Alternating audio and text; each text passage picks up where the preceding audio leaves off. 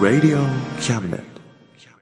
学生と社会人と外国人のちょっとユニークなコラムマガジン、月刊キャムネットがお送りするメディアミックスプログラム、レディオキャムネット丸の内 !MC のリンクアップ高いです。山陽放送ラジオパーソナリティの安井優子です。よろしくお願はい、よろいします。しくお願いします。今日はですね、はい月刊キャムネットの情報を教えてくれるごぼうくんがスタジオにやってくれております。はい。はい、じゃあちょっと。声が ね、相変わらず。おーえなんでなんやろうな。そうなんでかすか説得力あるよね、その声。あは放送部とかでもないんですけどねありがとうございますいやいや、全う然んね。いいですかじゃあお願いします。はい。それでは、今回もですね、えー、このレジオキャムネット丸の内のスタッフ5号が、はい。えー、月刊キャムネットの紹介をうん。させていただきます。お願いします。はい。月間キャムネットはパソコンからキャムネット C、A、M、N、E、T と検索し、最初に出てくるサイトから見ることのできる電子フリーペーパーです。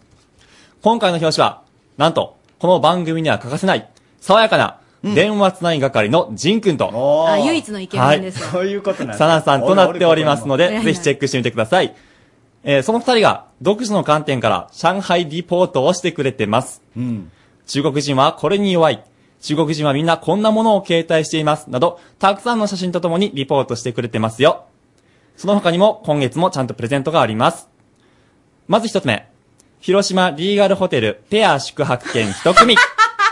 なんか似合うね。いや、二つ目うわ。ホテルノルド。うん。小樽ペア宿泊券一組。うん。その他にも、計27名様にプレゼントがありますおー。皆さんぜひぜひ応募してみてください。はい。多分今ので食いついて、どこに応募したらって思ってる、今ボリューム上げた人がいるから、 もう一回。なるほどい。きますか、はい。パソコンからキャムネット C、A、M、N、E、T と検索し、一番上に出てくるサイトをクリックしてください。はいそこから電子フリーペーパーキャムネットを見ることができます。うん。はあーい。の、僕のコラムもあるっていうことちゃんと宣伝しといてくださいそよ。うですね。うん。え、ありますよ。ちょっと待ってあ待 の、って一言じゃないわ。大したことない忘んだれね。たな。いやいやいやリンクアップ高いの、きょ独り言っていうね、はいコラムをさせてもらってます。ぜひ見てください。はい、ごぼちゃんじゃあ仕事に戻って。はい以あ上りがとうありがとう。はい、ということでね、今週のテーマは、かということなんですかけってどもあ、の、ブーンってやつそのぶ、 結構高いーン、って高いかでしたね。音程がなんかすごいいいっていうかでしたけども、あの、 適当やな。なにな にあの、お便り来てます。はいつも僕は蚊帳の外さんからです。僕はとにかく蚊に噛まれます。うん薬を塗っても気がつくと噛まれるし、なんなら朝は痒くて目が覚めます。ほう。大型の血はそんなに美味しいかこれよく言いますよね。これ聞く、本当かうんな蚊に噛まれにくくなる方法。噛まれても痒くならない方法を教えてくださいということで来てるんですけども、これリスナーさん、これいっぱい聞いてくれてると思うんですけども、皆さんね。この方法ぜひ教えてほしい。僕自身も。噛まれなくなる方法うん。で、噛まれにくく、えー噛まれても痒くならない方あ法。ーこれ教えてくれた方にはステッカーも差し上げますんで、ぜひ送ってきてください。お願いしこまれす。ステッカー差し上げたらどんな、どんな音が流れるんですかステッカー差し上げます。やっ一応用意してんだね、このよか歌っね。たよかった。前ちょっと用意してなかった からな。よかったここにあんまりスタッフの意欲がね、感じられないから ね。どういうことなんですすかね、それね。はいあの、キャムネット相談所でもこれちゃんと、あの、大月教授にはい相談乗ってもらうことになりますんで、皆さんもぜひ、あの、いい方法がありましたら、お便りお寄せください。お願いします。あのー、cam、アットマーク、rsk.co.jp です。cam、アットマーク、rsk.co.jp でお待ちしております。えその他、蚊にまつわるいろんなこと、えー、こんなこと知ってますか的なことでも大丈夫です。 ぜひ送ってください。今日のテーマは、蚊です。cam、アットマーク、はい rsk.co.jp でお待ちしてます。 Radio Cabinet. ハロー日本スタジオ見学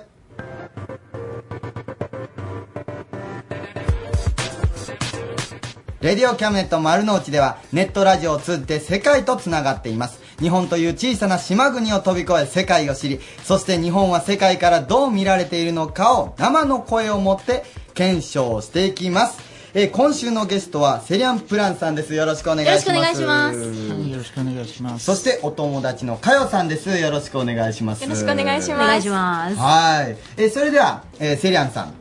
えー質問の方をさせていただきたいと思います。お名前は何ですかあお名前はフラン・セリアンです。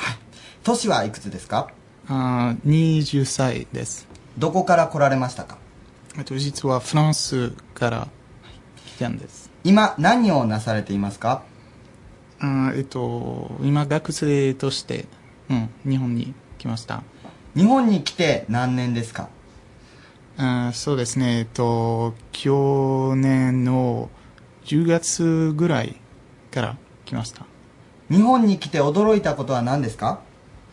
うーん、そうね、やっぱり、えっと、驚いたことは、あーキュルチャーショックのものですね。えっと、例えば、うん踊りの反対側とか、うんうんフランスはね、うん右側ですね。ああ、車がね、そうですね右側通行。あ車線が違いますもんね、ううんははははあと、いろいろ、うんがあるんですけど、えーもう一つは、うんえっ、と、ね、家を入る、うん、時うんうんに、うんうんスリッパですあね。ーそっえかっ、とうん、フランスではそんなに大事じゃないなんですけど、そのまま入りますもんね。そうです脱がないでね。すもんねそそっかそっかそっかう。うん。あの他にありますか他にありますかうん、多分、コンビニは、ううんん、えっと、日本は来た時コンビニは多分一番驚いたことうんおーえ、どういうことどうい夜でうすこねとえコンビニって24時間のそうですねうんえっとフランスではそういう夜中空いてるお店みたいなのはないんですかへフランスではあまりないですねえあそうなんですかそうえっとスーパーは、えー8時までほとんどのああとまあはえっとトルコ人という店があるんですけうんうんど、うんうん、トルコ人がやってるお店。はい、そう、そう、まあ、高いし、えっと、ほとんど、い、1時まで、ううんうんん。うんあーはい夜遅くまでやってるんですねそれが唯一そうトルコ人のやってるケバケバブとかじゃあ、ケバブは、うん、まあ、うん、ケバブは遅いけど、まあ、店じゃないですね。えっと、レストランという、うん。うーんあと今週のテーマが「か」っていうことなんですけど、フランスで「か」ってどんなんですかそうでどすんな「ね。か」ですかうん違うのわからないですけどフランス「か」いますかはい、えー あります、もちろん。日本と比べて日本と比べて、やっぱりですね、えっと、大きさ、はいはいはい大きさ大きさはもっはと、いフランスではもっと大きい。へええーうるさい。いや日本でも結構あれうるさいですよそうえっとうるさいっていうか、えっとね、眠れない蚊があったら、うん部屋の中にね、うんだからまああともへっーともっと厳しいと思います、へはえその後ねあのフランスリポートもありますちょっと詳しく聞いてみようかなちょっとと聞思いていみまましすょうけれどもはいじゃあ早速ですけども後半もこのセリアンさんにいろんなことを聞きたいんですけどもとりあえず次のコーナー行きましょうかでは次のコーナーを振ってくださいお願いしますフランスコール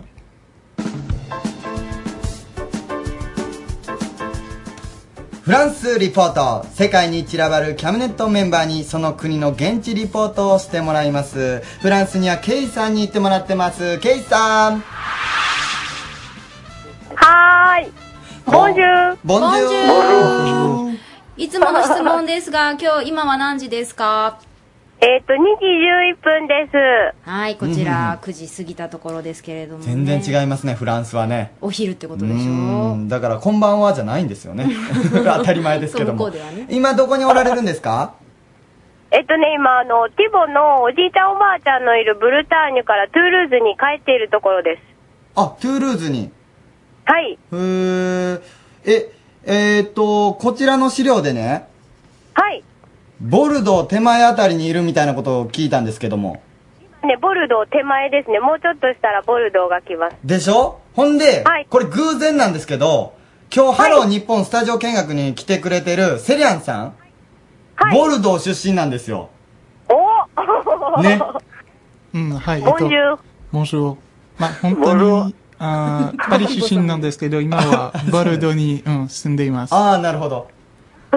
そうなんですよあ、そうなんですか。なんかあの、今からラ ンチ食べるんですけど、なんかレストランかなんかないです。なんかおすすめのボルドーのランレストランなんかありますめっちゃか個人的な質問じゃないですか。うんえっと、そうですね、うん、ラントロコートというレストラン、うん、プラスドラボスの近く、うん、はいはい。とても美味しいレわストかラらンんでわす。あケイさんわかりますえっ、と、 J'ai compris, oui. あ、ティボ君分かったそう です。くっすそっごねえ、絶対に行けないですもんね、僕ら。いいなあぜひぜひあのあああティ ボさんティボティボさんティボですね。はい。あ、あ、ティボさんですか ティボ今日います。あの、運転し、あ、あ、そっか、運転しとうか。運転しとうときには危ないですね。あの、あの、今あの伝えてほしい滑ことって、るんで大丈夫ですよ。 あの、ケイさんね、はい。あの、セリアンさんから聞いたんですけど、はいはい。フランスの川ってものすごい大きい。あ、でかいでかい。あ、やっぱりでかいんですかえどんだけでかいんですかそれあのね、かと思いません でした、最初。画かなと思いまえした。何倍ぐらいですか日本の2倍ぐらいですかね。あ2もう倍。縦も横も2倍あの、はい、刺された時痛いです。あやっぱり、えー、かいんじゃなくてもう痛い先に痛と思ったらもうかゆいっていう。うーわ最へ悪ー。よかったですね。日本日では本ないの川なんかで。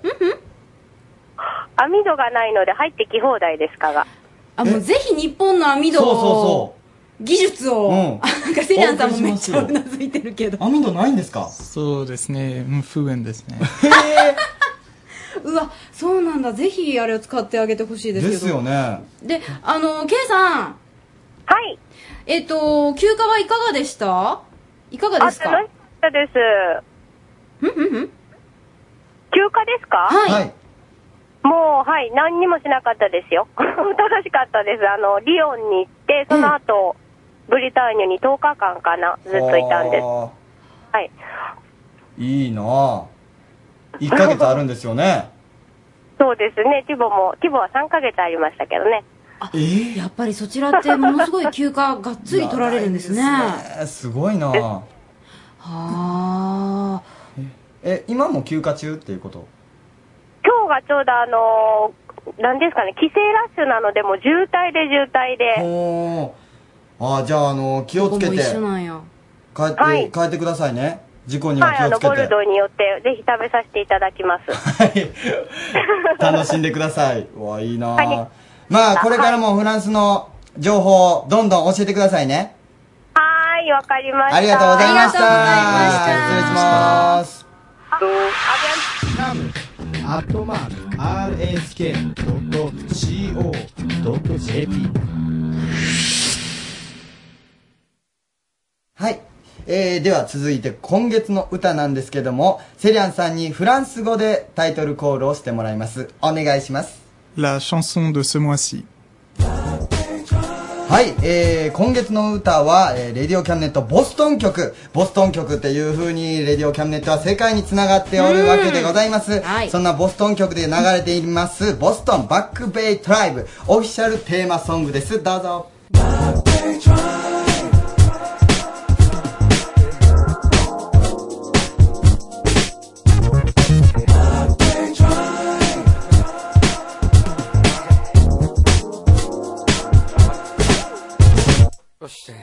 僕らの出会いはあの寒い冬のバックベイエリア生まれた場所さえ違うけれど起こる奇跡コレクティドトゥヤダこの3人を引き寄せたのは一つのレディオショー話し続けるマイクの前肩寄せ合って Let's do it, let's do it Just one take We can do it, we can do it Let's do it, let's do it We can make it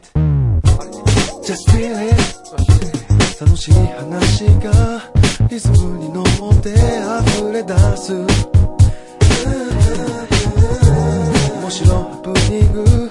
今月の小麦粉唯が叫ぶ赤潮最先端君の心をを癒やしたいなら僕らのレディオショーをそのチャンネルをクリックすれば広がる世界 Boston Pop Day Drive Let's do it, let's do it Just one take We can do it, we can do it Pop Day Drive Let's do it, let's do it We can make it Boston Pop Day Drive Yeah You can listen to the show Yeah Collect it all together We're gonna do the Just feel it 最後まで君は聞いてくれるそう信じて僕らは作るのよ1時間の大スペクタクルいつでも期待に応える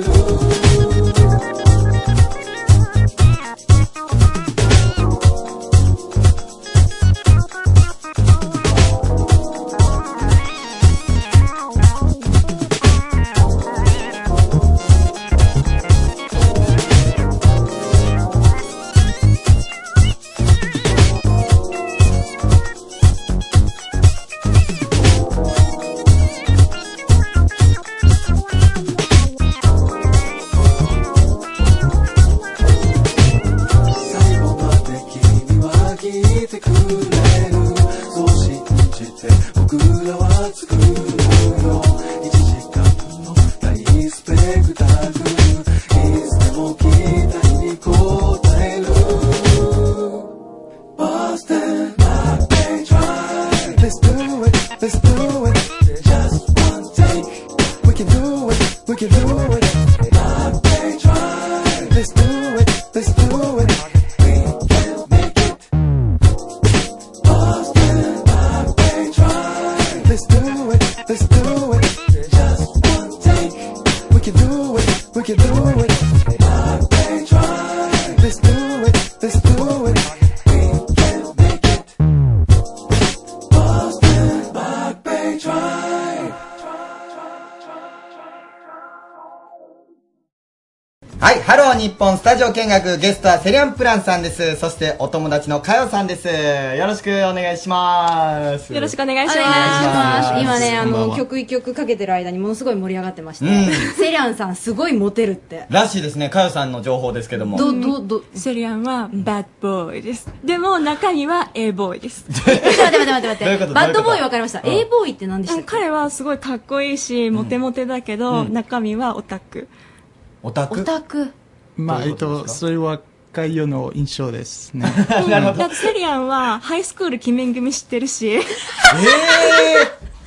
すいませんこのスすごタいジねオにハイスクール鬼面組が分かる人の方が少ないかもしれないあえ分かるん世ですね代が出ます ねこれー、ねあーいや、すいま僕せん知らないですよ、名あ前だりけがしか。とあーランの2分の1もうるせえ奴らも持ってるえ。ちょっと待ってそれはフランスでは流行ってるってことですかう。あーセリアンがオタクだから。あ、ごめん。そうですね、えっと、フラフランスで、うんまあ結構、うん漫画、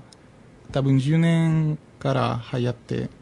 るんですね。へーうん、 10年からそう。 10年えっと、間10 10年ぐらい10年間、うん、10年ぐらい、 10年前ぐらいそうそうそうそう、おー10年前ぐらい、えっと、ドラゴンボールのドラゴンボールう時んそうですね、ブームだった。うんうんうんうんうん実はうんすごいねだから日本のイメージは「ドラゴンボール」っていう人も結構多いそうなんですよねかも漫しれない画ってやっぱ前前もあのハロー日本スタジオ見学に来てくれたそうそうそうそう誰だか忘れてそうてあれはねあの、えースタジオ見学ではなくてゲストコーナあーゲにス来てトコーくナーだでしさたっっけた方だったんですけどねえ外国の方はやっぱり漫画っていうイメージが強いですか日本で言うフたラらンスフランでスそうですね、えっと、フランスは、えっと、一番輸入する国、漫画あそうなんにですついかて、へはい。だから、まあ、うん、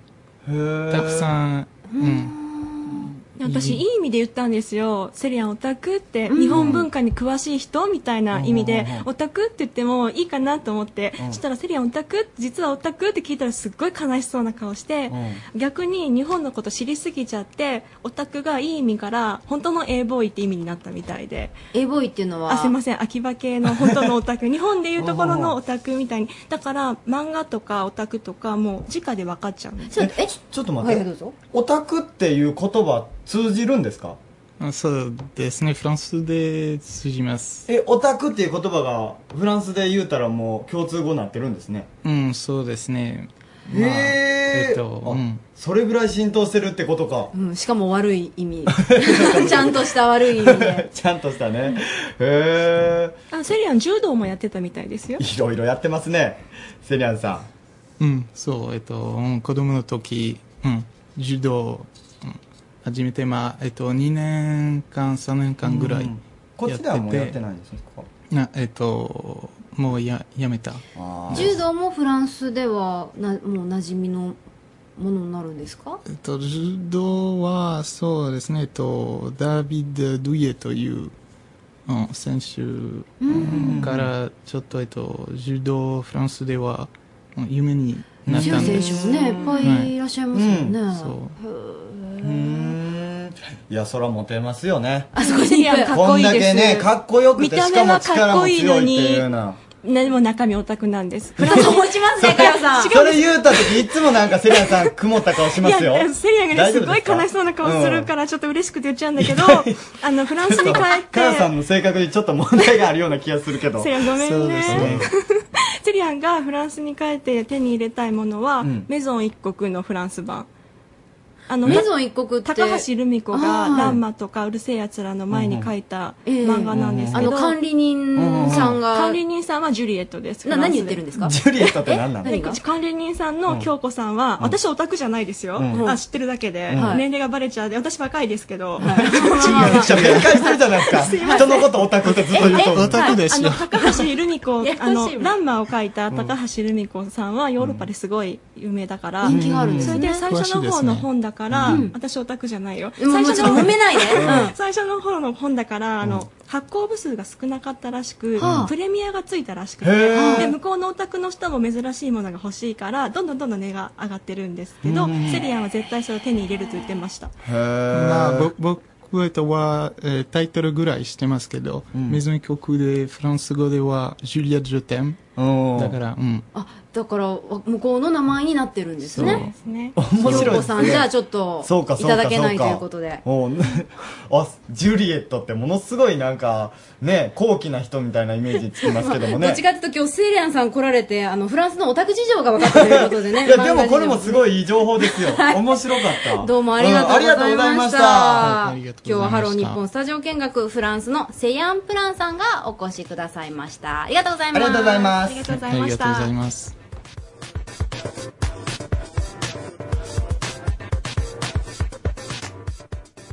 さあ、えー、レはいディオキャムネット丸の内、今日もユーストリームの方で、えー動画の方も楽しめます。そうなんですよ動画見てますかはい、見てくだささい。そしてですね、今日のテーマは、かということで、皆さん、ぜひ、かのね、に関する、いろいろお待ちしてます。キャムお願アッいしトまマすーク RSK.CO.JP です。そして、そして、そして、なんとやってきましたね。やっと何来がましたね。何が来たね来たねあのコーナーですよ。何ハンドピースがお送りする。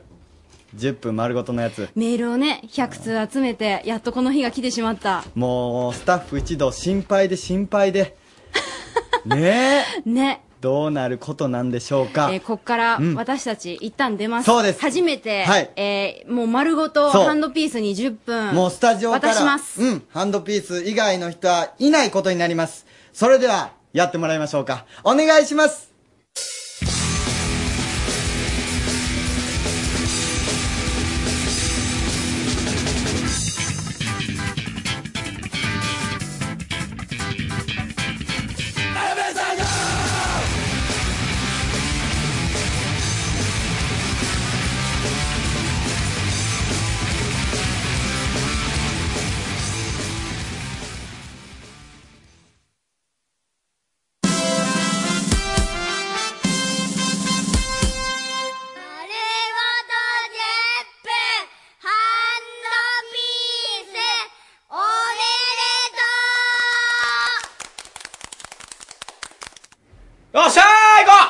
いやー始まったよー !10 分ハンドピース丸ごと10分よろしくお願いしますえー、ウルトラマンやったら3回戦えるよね。 1分余るけどね、それね。あー1分待っちゃうけどね。いやー、いやーほんまスタートやね。僕たちがスタジオで今トーク2人っきりですよ。おー、そうやね。まあ今度ね、こう僕たちが10分間2人っきりで喋るとなったいきさつですけども。はいはい。 100通のメールを集めてっていう条件を見事にね、達成したという。クリアしましたこれご褒美なわけですけどね。えー、ほんまやね。これめっちゃ緊張するね。いやー、やっぱそうやね。やっぱね、うんキャムネットのね、丸の内はね、うんあの MC リンクアップ高谷さんと安井優子さんが常にスタジオおるからね。うん。で、今スタジオには俺たち二人しかいないというこ状況。れねこれ初めてやもんな、これな。逆に言ったら、この10分が、まあ動く、どうなるかですよ。面白くなるかつまらなくなるか、これ僕ら次第ですから。まあそうですよね。まああの、いわばあれですよな。あの、ハンドピースの、ハンドピースによる、ハンドピースのためのラジオみたいな。僕らためのラジオじゃないあですの、けど。敏感的に言うと、はい for the people, by the people 的な。リスターのために僕ら頑張るんですよ。あはい全然みんな笑ってないですからね。頑張りましょう、これ。変なこと言わんでよ、本当に。地上波ですから。変なこと言わへんよ。今日だって下ネタなんて封印してるし。封印ですよこれいや、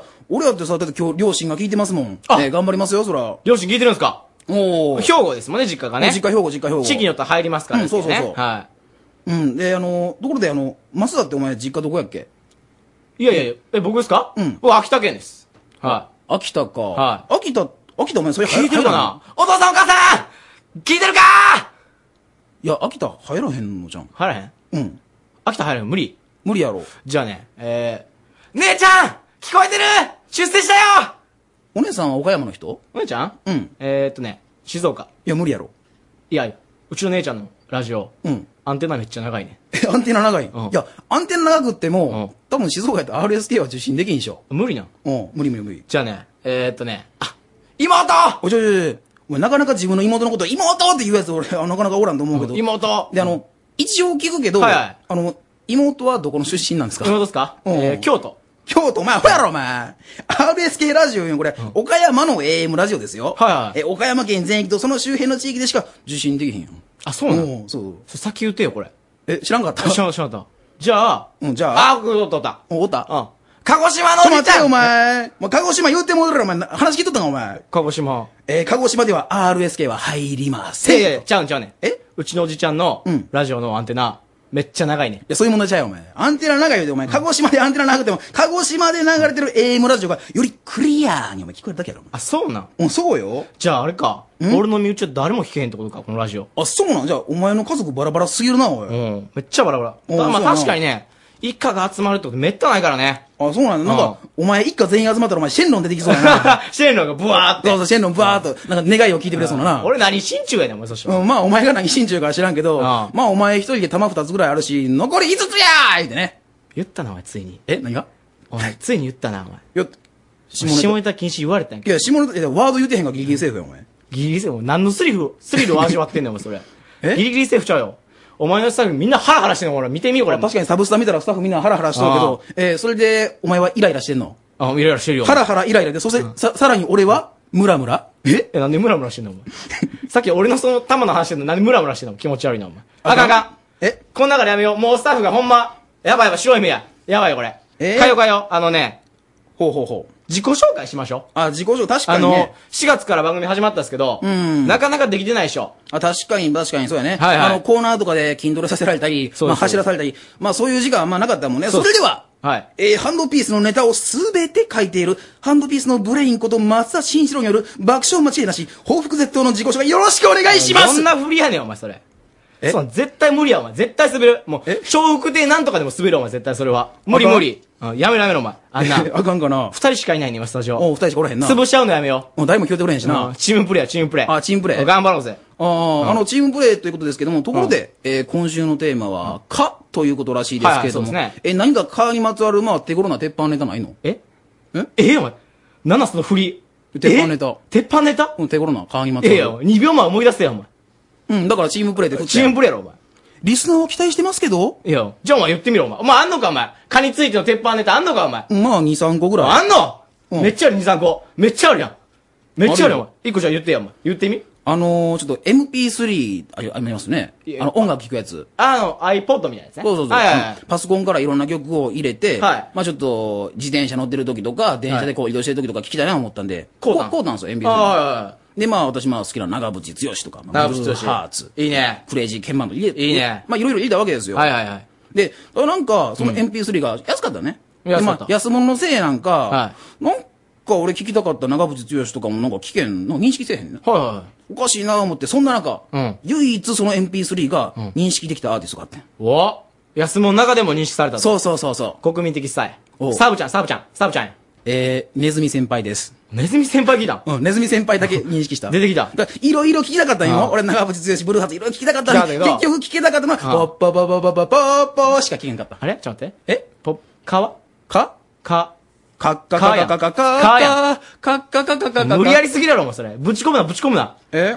か、か。うん、まあでも、このオチのない話を聞いたリスナーは多分むずがよくなってくるんじゃないですかかだけに。全然うまない。全然うまない、それお前。全然うまくない。え、あかん、やめて。いや、一応ちゃんと落ちたやろかだけに。いや、落ちてない、落ちてない。やめてやめて。あの、っていうかね、自己紹介してない。あさっき自己の紹介自分のせいで。あ、自己紹介でしょうか、自己紹介してよ、河村さんうかん、ら。わかりました。はいうんじゃあ、えー、私、ハンドピースのボケ担当の、えー、河村和樹と申します。ボケねんで。えー、実は、岡芸人や山ろ、岡山大学私学部の5年生でもあります。芸人芸人やろえー、番組も4月に始まったばかりではありますが、えボケねやろー、ハンドピースもまだ駆け出しの弱敗者でございます。ボケねやろえー、リスナーの皆様、ぜひ、飽きないでください。何卒捨てないでいただきたい。ポイしないでください。おリアディゾン出てきたリアディゾン出てきたよ、お前おちゃんとボケたやろ何年前やねん、お前、それ、お前。誰も知らんだよ、お前、リアディゾン。誰も知らんんのに、お前、リアディゾン姉さん悪く言うなよ、お前。誰やねんいつからお前姉さんになってんリアディゾン。え、なんであかんの向こうは全然リアディゾンの姉さんだと思ってないよ、お前。なお前も自己紹介かなんかせえや、おい。せいやとか、さしてよ。うん、おせえよ、せえよ。あ、せえよいいですかえーっと、私。爆笑とんねんで。何の振りやねん、お前私、ハンドピース突っ込み担当の松田です。えー、今は、吉備国際大学のね、子供福祉学科の4年生です。ほうほう。まあ、これからも、ハンドピースのコーナー、ぜひとも応援よろしくお願いします。なるほどね。はい。あの、4年生ってことは今年卒業やんな。まあまあ、今、そこは、いや、そこはとりあえず置いといて。あのところで、お前留年決定したらしいな。おなんで言うねん、お前それ。地上波、地上波、これ。やめて、なんで恥かかすの、俺に。リスナーの皆さんも聞きたがってると思うんですけれど。どんだけ不幸好きやねん、お前。このリスナー。RS カリスさん、いいっすよ。最高ですよ、RS こカこリスでさん。一曲お聴きいただくのは、逃げんな、逃ネズげんミな、お先前。輩で。え逃げんな、もう曲に。まだまだ5分は戦おうぜ。ファイティングポーズ見せようぜ、ファイティングポーズ。見せようぜ。いや、そろそろ曲に逃げようかなと思ってんけど。あかんあかんまあでも、こんなこと言ってるけど、俺は松田、お前とコンビ組んでよかったと思ってるで。河村さん。あ、ディレクターさん、こんな感じの感動的なフィナーレでいいでしょうかね。計算高いな、お前。誰も笑ってへんやんけ、お前。もうやめて。お前そんなリスナー分からへんねんから、笑ってるとかなんか感動してるよ。お前、な盛り付けたら適当にできるよな、こんなもん。そんなん言うな、お前。え絶対怒られるわ、お前。え、ほな、おしょうがな前い、お前の用意してる。えそんなエンディング草やわ。じゃあお前の用意してるさ、ハンドピースらしい感動のフィナーレのエンディングってどんなんや、俺。いや、それやっぱあれやろ、お前。あれやっぱあれやろ。あれって何謎かけ。謎かけあおお謎かけな謎かけっす。おーじゃあ何でいきましょうかえーっとね、じゃあね、この今日ですよ。はいはい。ハンドピースの、丸ごと10分。多分ね、これ丸ごと10分いってないです。でも、コーナー名は丸ごと10分です。丸ごと10分とかけましてでお願いします。これちなみにあの、下ネタ言ったらあかんのですよね。ダメですよ。うん、丸ごと10分。はい。えー、じゃあ、えー、ハンドピースの丸ごと10分とかけまして、はいはい。千代の富士と解きます。千代の富士と解きます。その心は体力の限界です。いや、感想や、お前、それ。よっしゃーお疲れ様お疲れ様いや、びっくりした。何そのやりきった感じあのですね。見て見て、ほら、サブスタジオのロー方ズさんみんな拍手してるじゃないです私かこんなにサブスタに人が集まってるの初めて見た。一つ言わせてもらっていいですかいいよ。河村さんね、一粒でも間違えてます、セリフを。いや、違うね一個目で間違えてますから、これ。うん、ちょっと間違えた。 何の、何時間打ち合わせしたか。全部崩れましたよ、5時間の打ち合わせがもうこれ。 5時間したのぐらいしました、トータルでね。 5時間お前盛りすぎやろ。ごめん、2時間持った ね。だいぶ持ったね。お前それどうせリスナーがわからんから持っとけみたいな。持っとそけういうのも安っぽいね。ごめんなさい。でもね、練習したのはね。めっちゃ伝わった。ほんまに漫才聞いとうみたいやった偉い。もこん。の10分にどれだけ力を入れたのかっていうのが伝わってきたけど、はい一言言っていい、はいあのさ、本番前にさ、もうすごい深刻な顔してね、うん河村さん待機してたから、はいあ、もうちょっと頑張ってるなと思っうんて、ちょっと応援しに行かなきゃいけないなと思って、はちょっと近寄ってったら、うんはい台本読んでんのかと思ったら、うん本読んでたのさ。い。マジでモテるデートって書いお前、本番前何してんねんいや、ちょっと、そえ、その話ちょっと地上波乗せちゃうんすかえ、だ、えー、ちょ、こいつ今日これ買ってきたんです、打ち合わせ前に。いや、内緒にしてくれるって、えええ話じゃなかったんですえ、僕マジっすか、ちょっと。何買ったんって言ったら、いや、これ個人的なやつだから。個人的なやつだから言うて。ほんまにバレたくないやつやったよな。ええ相手相手がいなかったら意味ない、河村さん。いや、別にそんな本読んどってええやん。相手がいないから意とい味うなわけい。で10分終わりましたどうでしたうん。頑張りましたちょっと。可愛くないけどねえ、可愛くないキュートさで、ちょっとキュート路線でなんか、好感度アップって思ったんですけど。10分ないですね、次回完全 ね。ないですね。まあこれだからお便りがもうほんまに殺到するようなんならこれを続けていくという。ワンサカねワンサカ来てワンサカえまた100通 ?100 通来たら。来ねえよ。絶対来ねえよ、100通。いや、でも、いや、おも、面白かったですよね。面白かったよ普通にでもさ面白かったよねってこっちで言ってるのがまた辛いでしょそれ言われてゼロやったらどう思います もう僕ら、やめるしかないでしょ。いや違うんよ。いや、本当に、あのー、さっきさ、最初から間違えてましたみたいなこと言っとったやんか。はい言いました言いましたってことは、はい一言一句、考えとったってことすごい一言一句はやってないこれはね、もうポロッと出た、天才ならではの時で すから。うるさいわ。台本の一切ないです台本どんだけ一切なあいるでのすびっくりしはた。あの、広げた時になんかもう、机いっぱいになっとったやん。 7ページですね。 おい言ったけど、2時間でさす2ページやからな。このレディオキャンプ前編後編できるぐらいですからね。はい。ほんまに、まあでも頑張ってくれましたね。頑張りましたよ今後これが期待ですね、今後どうしますかえーと、MC になります。違う違うおかしいおかしい違うな、お前ら違うわ。お前らの一存でそんななれるわけないですよね。ちょっと自信なくなって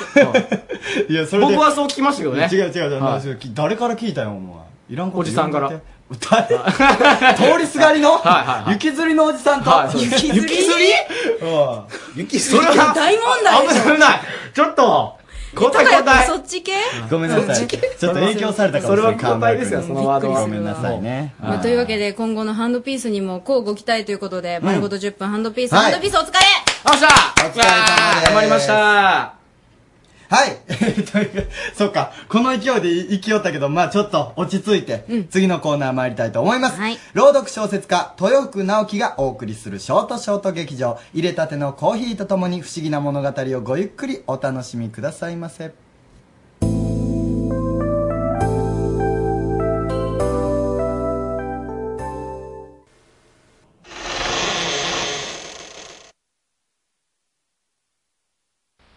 Naoki Toyofuku present ティットビットラジオドラマ劇場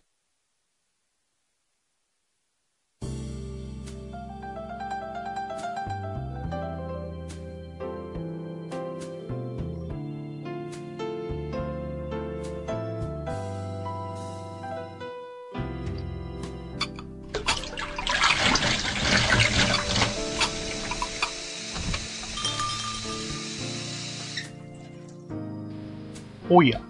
これはこれは。お待ちしておりましたよ。さあ、こちらの席にお座りになって。今日、あなたにお出しするのは、あなたの知らないもう一つの世界のお話。きっと、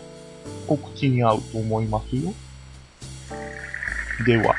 温かいコーヒーと一緒にお楽しみを。本日のお話は、階段の下に花束を。あの日から数ヶ月。もう季節は冬になっている。僕は、再び出張で、この地を訪れたのをいいことに、花を持って、病院の屋上に向かった。駐車場に車を止め、後部座席に投げ置いたコートを着込むと、僕は病院の前に出た。すると、変わらぬ病院の横で、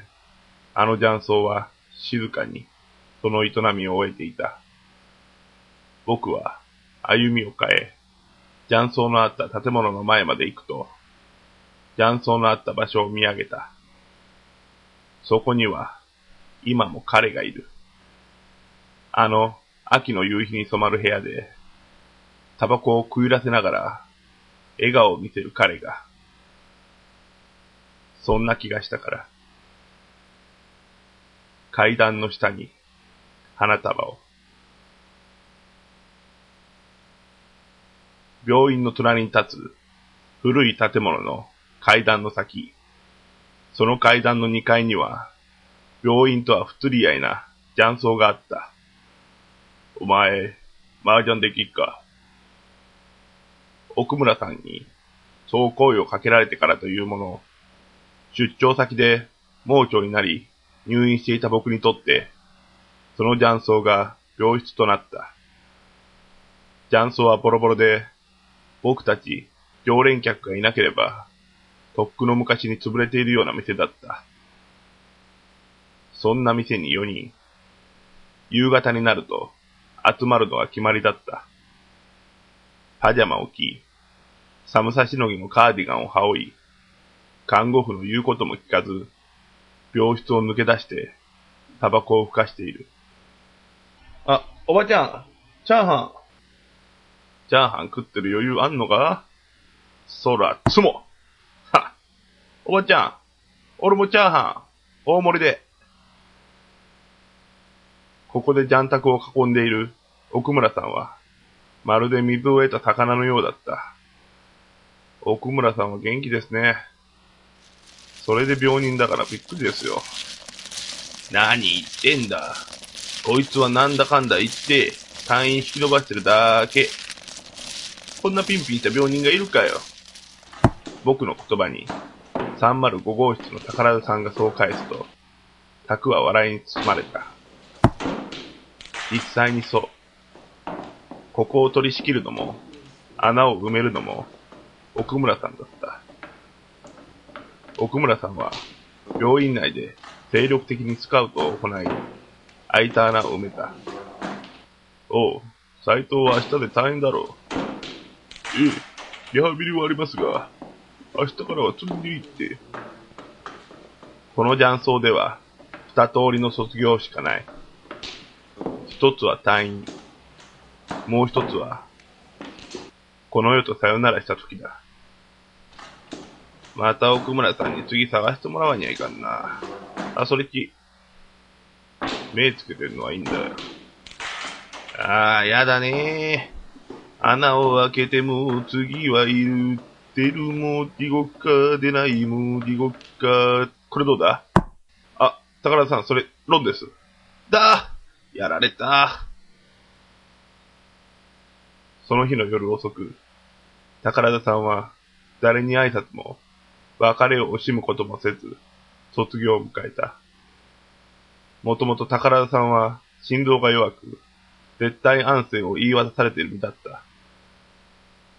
二人じゃ、麻雀できませんね。ああ。秋の夕日が、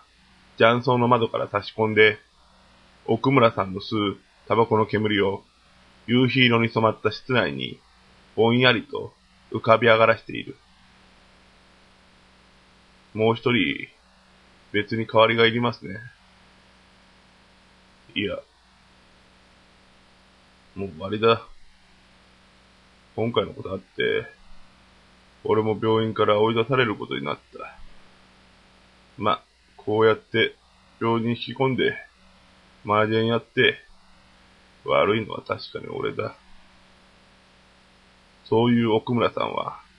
何か生きるのに大切なものを見失った感じだった。そういえば、奥村さんはどこに住んでんですか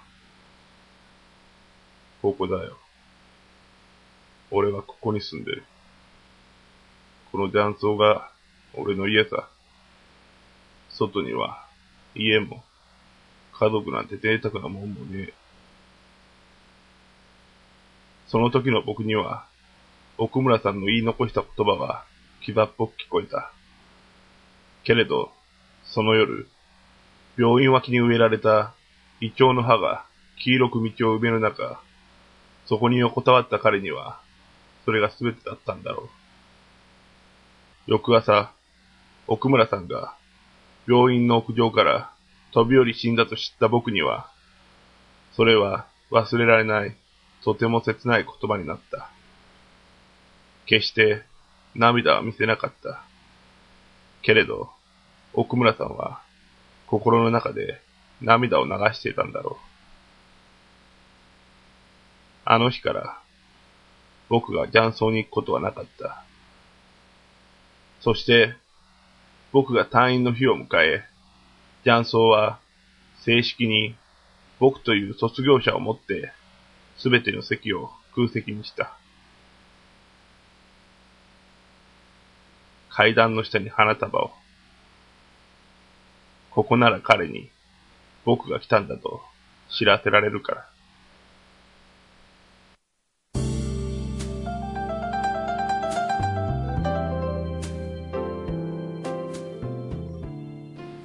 お味はいかがでしたか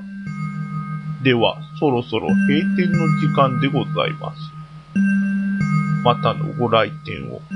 心よりお待ち申し上げております。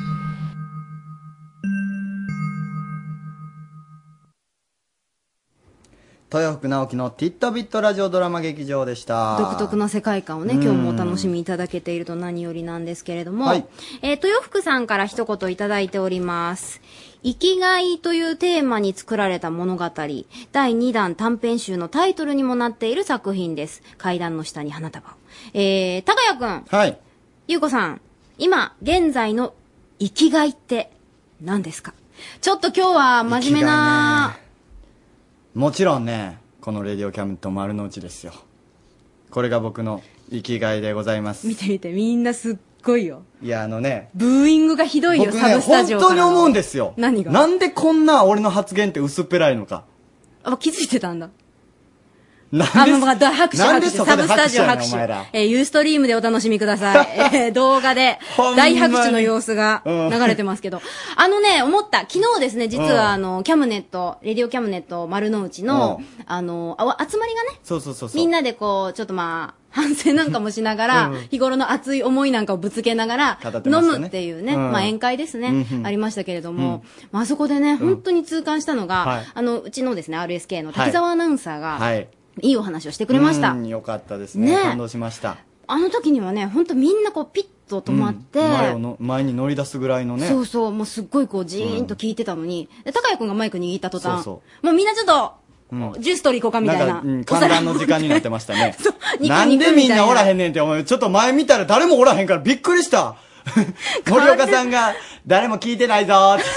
ディレクター。ほんまや。もうちょっと優しくしてあげて、ほんまや一と応うち思のうよ MC ですよ。やめてくださいよ。まあ、ということでね。まあでも一生懸命語っていきます、それでも。はい僕は。そう、ペラッペラですけれ ども、あの、い生きがいだと言って頑張ってます他ので、人に言われると嫌やな、でも。 えー来週も豊福直樹のティットビットラジオドラマ劇場をお楽しみに。 Radio Cabinet.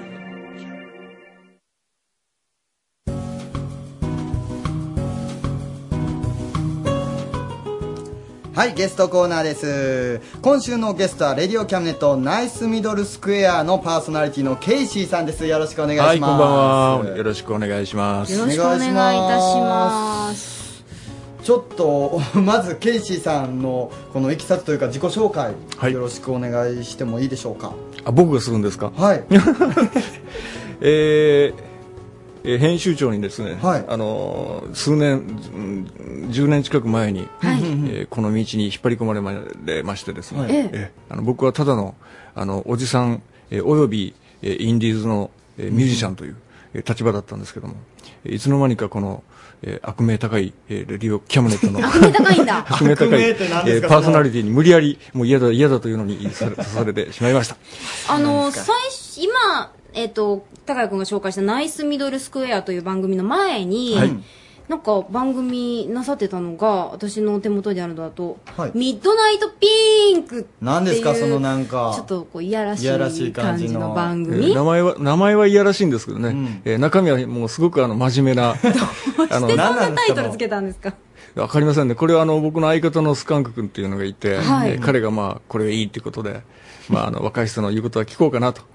いうことで、あほうほうの、主にまあ、ジェネレーションギャップっていうんですかねうんうんう。んそういうのが、まあ、メインだったんでうんうんうん、えーあの、ぼあの、とあの相方の年寄り方の僕と、うん若いえー彼とのそのギャップを、うんうんこうボケたり突っ込めたりしながらえー、やってまし年た、寄り型のとおっしゃってますけれども、ケイシーさん、1958年2月、はい岡山市生まれということですから、今、しおいおいくつになる52です52歳、はいえそのジェネ レーションガギャップっていうのはどこら辺どこら辺で感じられますそうですね、もうだから言葉が通じない。ことごとくね。言葉が通じないええ言葉がわからない。え若い人の、はいええだから逆ですわ。おじさんの話してる言葉がわからない。分かってもらえな分い。かってもらえないそうそうどういう言葉が分かってもらえなかったですか、ええ多いところで A 面、B 面なんて言いますね、おおじさんたちもは。うレコードもそうですしそうそうカセットテープもねそうですね。カップリングとか言いますもんね。何得意げになってんのいや別に 得意げにはなってないですよ。カップリングとか言いますやそんな顔してないでしょ。本当裏裏裏っ側かけてくれなんて言うと分かってもらえないよね。あーんそうですよねイメージとしては。ひっくり返したらあるやろ とかね。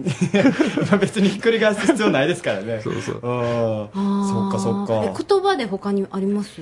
そうですね。全然考えてなかったんですけど。うんうん生活してたらしょっちゅうポンポンあるんですけどね。あとなんだったっけな。結構分かんないこと多いでしょ。私あの、いえっと、うん、何ですか人の名前とかね。人の名前、うん、当時、あの誰かに似てる人がいたなとか言っても、うんみんなそれ誰みたいなね。ええこればっかりは仕方ないですよねそれは仕方ないですわ。あーはい、うん分かんなくなっちゃうよね私あのー以前、んえっと、ギャップを感じるわって言われたのが、うんなんだっけえっとあ言ったのがだアベックあ 어.って言葉はもう死語でしょはいやいやいやゆうこさんがアベックって言うんです言かわいませんよ言わんってそんな長くって私は聞いた方ですあ、、聞いた方。はあ、いなんや。ほんまね別にえ、はいやっぱり普通に使われる言葉でもありますそようねですね。アベックで歩いてたとかね。うんい分かってもらえないですよね。普通に僕らが使ってる言葉が。うんだからもう本当外人と話してるような、まあ、そこまでいかないんだろうけど。へえ、あ、そんな困ったことはあるんですね。ありますねえ。そんな気使っていつも喋ってるんですかこれはわからないんやろうな、みたいな。きっと僕と同じ年代の人っていうのはもうみんな一緒でしょうね。気使って気使って。え若者にですか若者にですね、気使って、うんああ、きっとわかんないんだろうな。でもまあ、ボケながら、うん、まあそれもちょっと自虐ネタみたいにしながへら、え感じですよね。そんな風に思ってるんですか、 なんか悪いな喋った時になでんもか確かにその、まあ、ケイシーさんと高谷君って言ったらお父さんと、もう息子ぐらいねうん息子ぐらいの、なんか聞いときたいこととかあるいやーそうですね聞いときたあいことのー大人になってっていうかまあ年を重ねてうん良かったことっていうのは聞いときたいかもしれないですね希望希望になるから ね、うんこう、うん、中年になって良かったと良かったと思えることはね、やっぱりあのその年代のお人たちって可愛いですよね。愛おしいっていうか。あ僕らの年代ですかうんえどうしてこれはもうん52歳になってみなきゃわかんないと思います、えー女性はどうかわかんないけどももう愛しくてしょうがない可愛いってそれどういうとこから出てくるんですか何なんでしょうねうーんまあそのその頃の自分を振り返ればわかりますよねううんんでまた自分たちもその頃の時代に戻ったら周りには当時の大人たちがいたわけで、はいそういうことを頭の中でこうくるっと回すと、もう可愛くてしょうがないんですよ。ああの時自分が、うままあ、くそ言えないの若かった時にはう大ん人たちが今自分みたいな気持ちそでう見そう守そうってくれてたのかなっていうだか感らじすごくほのぼのとして、うんあの当時のこう自分が愛されてたっていう事実っていうかあーまあなるほどね、大人たちにその大事にされてたんだなっていうのはよくわかるから自分が今その立場になってみてそれをしみじみとこう感じるのはね幸せですなるほどそうですすごいなんかうなずいてしまうなずくというか いやなんかねなんかいつも、うんまあなんかあのこのゲストコーナーで、えーどうなんですか今まででもしかしたら最年長かもしれないあえーかもしれない本当ですケイシーえーやばいさんがあね、あの今向こうで、まあ、大月教授 毎回出てらっしゃる からあんまりなんかこう特別感がないすいませんしねかも大月教授はなんかねなんかお父さんっていう感覚じゃないですもんねそうですねあそうなん友だ達感覚で接してくれるからいいないやでも本当にうんなんかこうこういう落ち着いた、えっ、と、 雰囲気のゲストコーナーが初めてなので、ない我ですから々もちょっとね、新鮮ですあうんすの、そう、いろいろまうあ話がね、ゆったりと聞けるかなと思ってるんですけれど多も。分その楽しみってねだんだんこう減ってくるわけですようんあれ食べちゃいけないこれ食べちゃいけないね、えー飲んじゃいけないとかね、から、まあ、ちょっと最近個人的にタバコもやめましたけどそれはなんかあったですかまあね、やっぱり元気でいたいから少しでもうね、んそういうのもあったりで。で、いろんな制約が出てくるわけじゃないですか、年取るとさ、その代わりっていうのはなんだけど、そういう楽しみっていうのが逆に増えてくるっていう。そういう楽しみっていうのは、バランスよく出てくるだから今のような、うん今まで分かんなかった感覚でその若い人たちが可愛いなって思えたりするような感覚っていうのは今まで味わえない幸せだったでしょ、うん自分があの時気づいてなかったけど、うんその代わり硬いものは食べれなくなってくるっていうねそれはもう、もうね、誰もが通ってい く道ではありますから、ここれ腰は痛くなっ私たたちりもね編集長みたいに足が痛くなったり、ね、今日引きずってますからね、編集長もね、まさに。これ笑ってるえあれうん大丈夫なんですかねで今あの、ものすごいお父さんと息子の会話ですけれども、うんあのケイジーさん、そういう一面ではなくってそうそうミュージシャンの一面もありますかそう らこ、こにすごいこと書いてるんですよ、はい1977年17歳の時にね、ヤマハポピュラーソングコンテストにポップコンですねポップコンですねはい応募して、はいもうあの岡山大会で優勝してますからねおめでとうございます、あ今今おめでとうございますそうそうだからそれもそうだったんだけど、うんええ当時のあのゲストがオフコースだって言ったらわかるじゃないですか、はいみんな知ってますよね、はいこれ東中国大会に行ったら、えー森田光一とトップギャランって言うんですよ今、ポカンってなりましたねねわか私んなね、いでしょなんとなくラジオで何度かかけてるんで、あーっていう、あーっていう感覚はあるんですけど、高谷君ポカンあはい優子さんに助けを求 めるごめん、助けられ助けらなれい。なかったですかだからこれが多分何年も前だと、あああーってみんな言うんですよね誰も知らないでしょこういうところ今かうーんこれがジェネレーションギャップってやつですかねそれはでもちょっとなんかこう、楽しまれてる余裕がありますよね。ああ楽しんでるねうんかもしれませんねいいですね、うんでもあのさっきあの自分がはい若かった時のことを投影して、うん今の若い人を見るみたいなことを言うてましたけども、えやっぱり違うんじゃないですかケイシーさんの若い頃と今の若い子っていうのはあでも似てる部分とかもあるんですか基本的にはでも一緒なんでしょうねみんな一生懸命に純粋に生きようとしてるっていうのは同じだし、ただそのバリエーションが多いのかな昔よりもな、何がですかバリエーションが生き方のねあースタイルとしては、うんあはいのスタイル生きか俺はこんなスタイルで生きようってみんな思うじゃないですか、うんそれのバリエーションは多分今の方がすごく多くて、うんうんうん僕らの時よりも、僕らの時ってすごい制約が割合多かったんで、でそのこう水面下をくぐってこう自己主張してるというのがすごくあったと思うんですよ、ほうみんな見つかっちゃいけないもう大人に分かんないところでやってるみたいなとこそうろいがうなんかこう、圧力があったからこそ、うんエンエネルギーが出るというか。あそういうのもあったかもしれないねえじゃあこのアーティストをしてた頃17歳の頃、はいはいえまあ、今もやってらっしゃるんですかまあ曲作りは一応やってますよね、えーこの17歳の頃っていう時に親とかそういう応援とかはやっぱりあんまなかったっていうことですか割とこうは、うん、追い詰められてるというか割とあのいそうですよね、あの今でこそアコギだとかうんギター一本で弾いてるって言うと、逆に暗いとか言われて、うんえーバンドなんかやってる方がみんな、うんあの明るくていいって感じありますけどね、うんうんうん昔はもう本当あの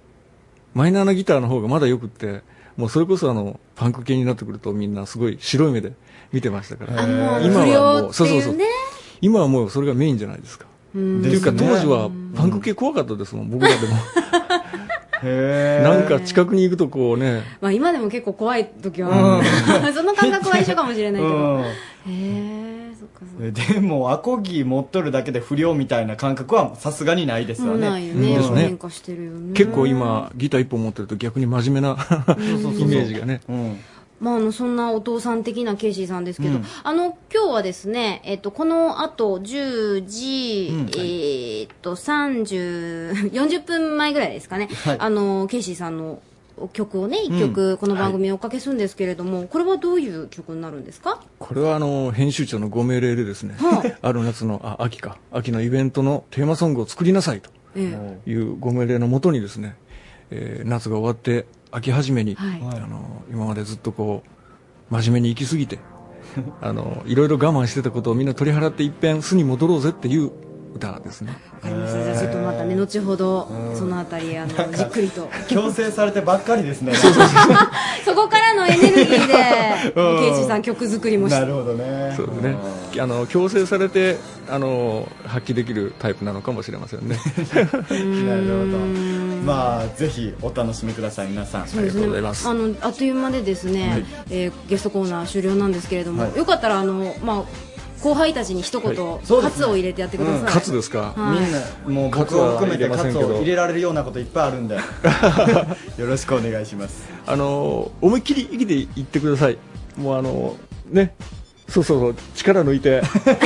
ダメですよ本当にあの人たち思いっきりやりますから。もうこれ以上あかんもうどうも今日はありがとうございました、ゲストコーナーケイシーさんでした。ありがとうございますラディオキャビネット。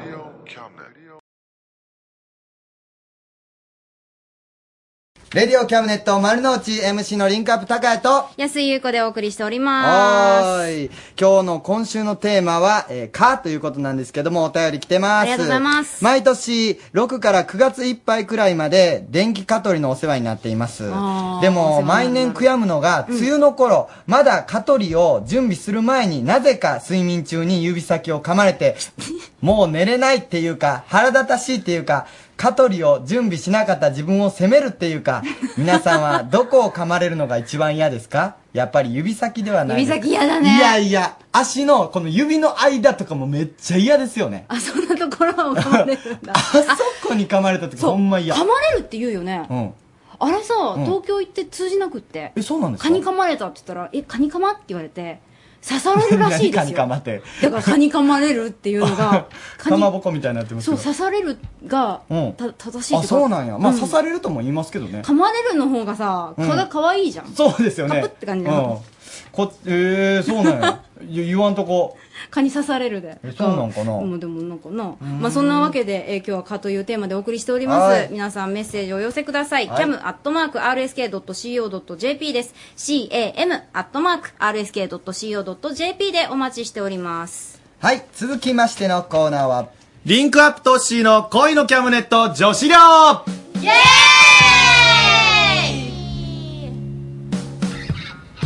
ここは恋のキャムネット女子寮私が寮長のリンクアップトッシーです今宵も寮生たちの恋バナ盛りだくさんでお送りしますおかえり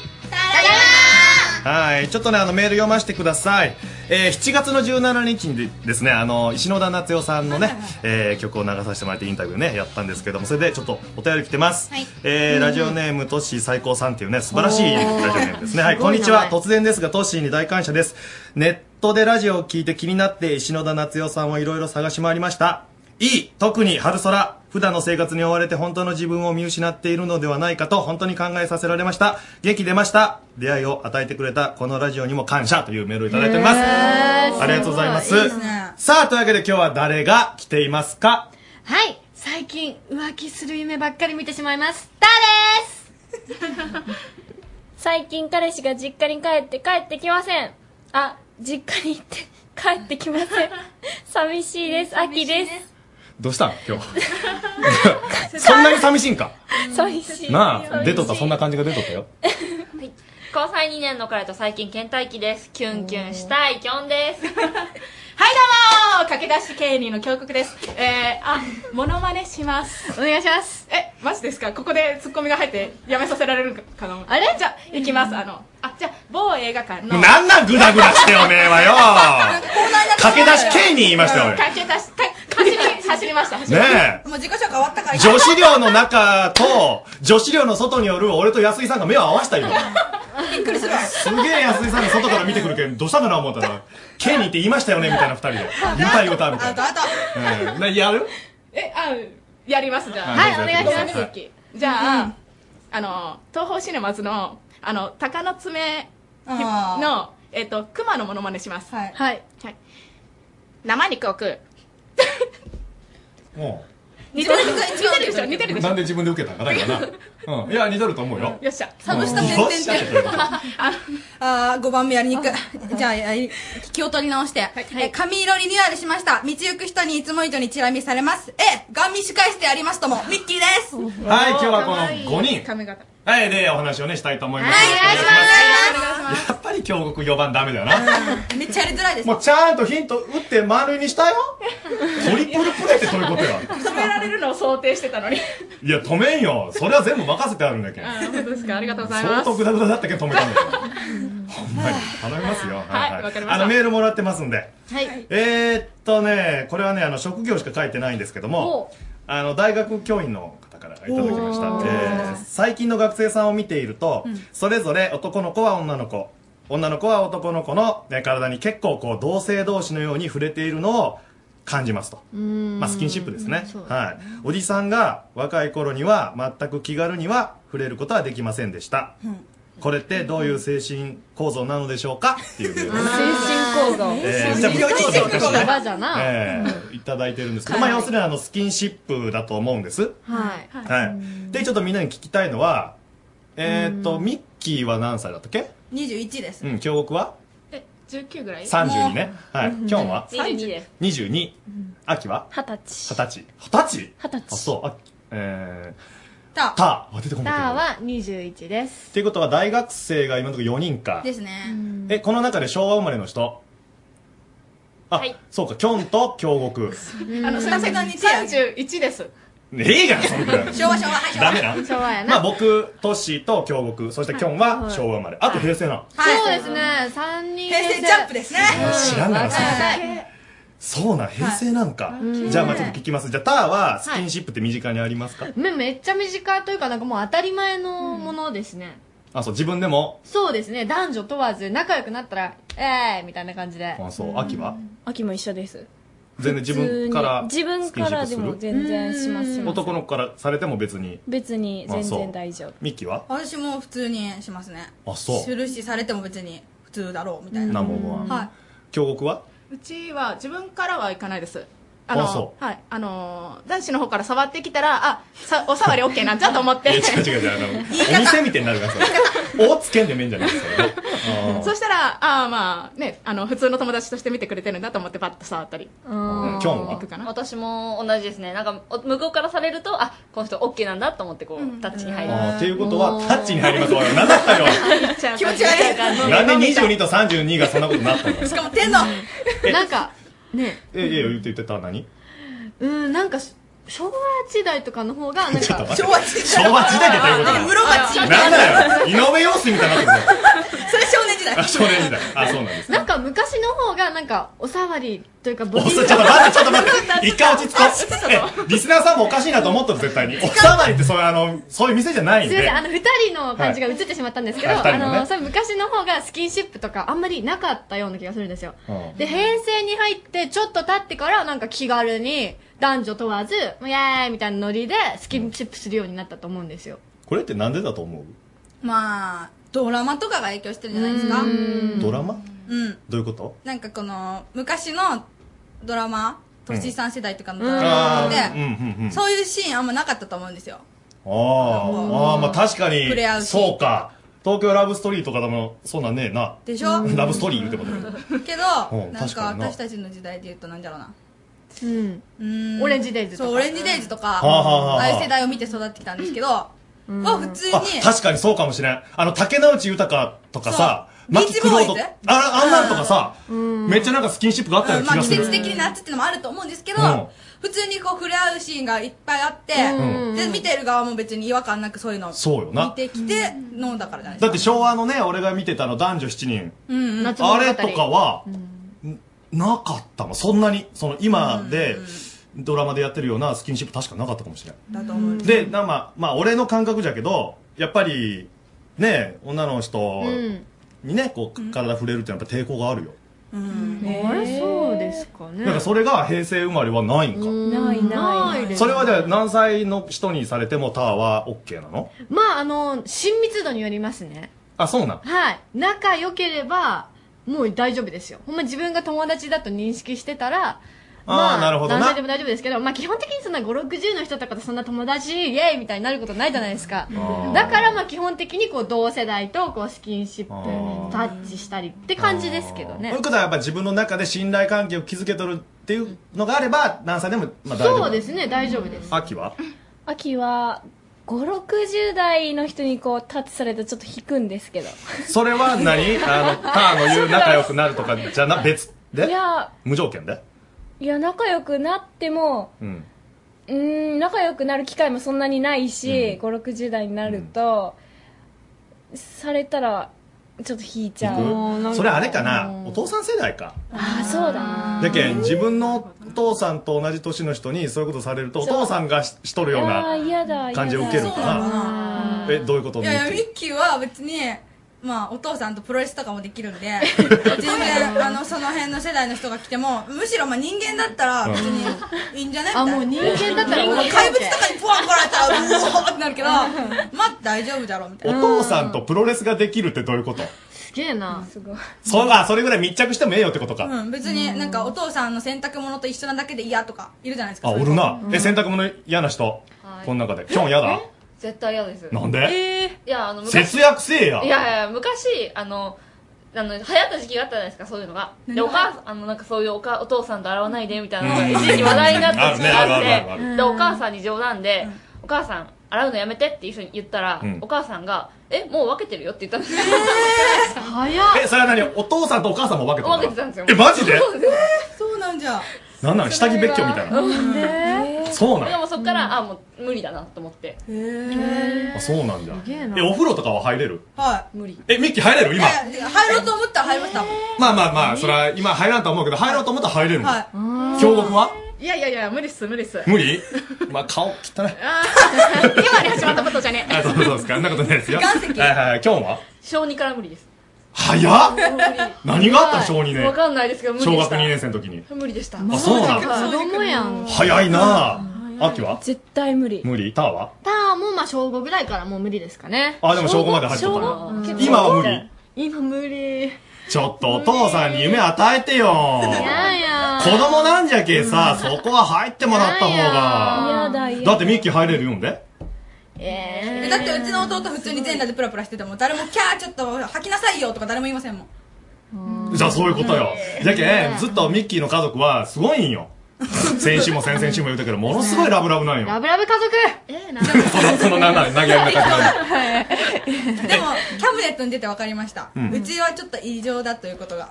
あ、そうなんいや、ええと思うよ。普通と違うんだなと思いましたいや、そんなことはねえと思う。俺は憧れるもん、やっぱり。私も憧れるねえいいなうんいいと思でうさ、まあちょっと話に戻ると、そのスキンシップっていうと、まあ例えば、俺がターとかに、よーとおはようとかってした場合の意味ってあるじゃん。やっぱあーり。うんまあね、気に入った人だから、あの、付き合ってほしいとか、仲良くなりたいから、スキンシップする場合。うん男の場合はあると思うんですけど、女子の方からすることってそういうのあるわけまあ人と場合によると思います、あ、そう。だターは、え好きな人がおったら、スキンシップしに行く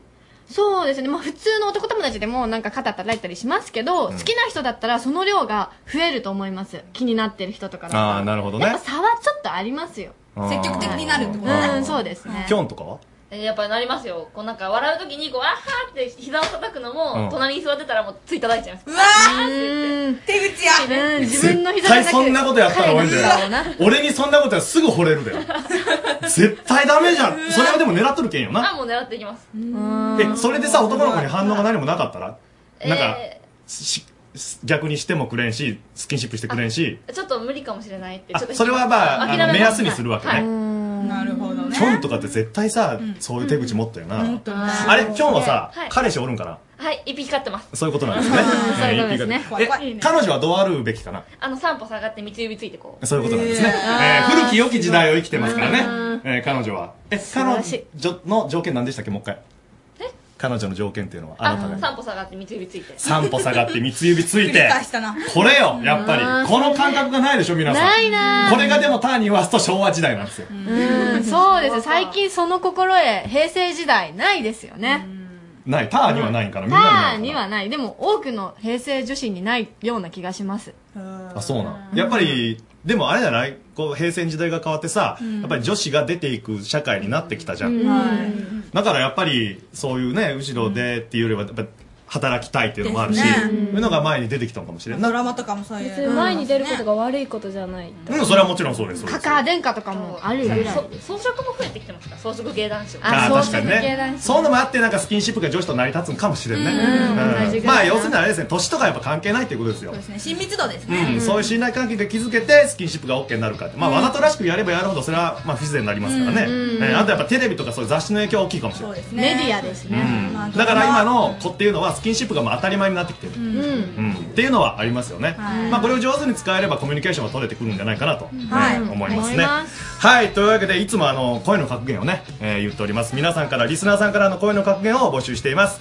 あなたが恋愛で経験したことを格言にして送ってきてくださいそして「レイディオキャムネット丸の内」のホームページ、えーリンクアップ同士の恋のキャムネットのメールフォームからメールも待っておりますパソコンからでも携帯からでも OK ですということで今日の声の格言は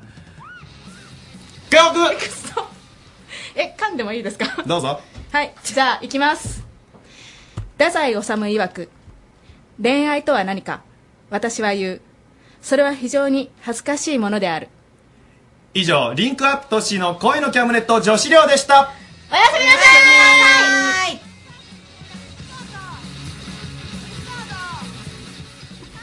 さあ、えー、恋のキャムネット女子寮にメールいただいております、ラジオネームまいさんありがとうございますありがとうございます今週も楽しく聞きました私は自分からはスキンシップしませんが、うんきょんさんのように相手からされると自分もスキンシップしてしまうんですどうですかスキンシップ大好きですなんとなくもうむこの空気を読んでねいやでもそうトシも言っとったけどそれをされたら絶対騙されますよ男の人はみんなね、うん、でもそれを分かって今の女の人はやってますからねそうだねですよね多分ねうんだからまあ上手くなってるんじゃないでまあ、すか、そういうのをちょっとずつ学んでいただければと、うん恋のキャムネットから思いますどういうこと、うん、これ俺の教材やったんですか 若干ありがとうございますいつも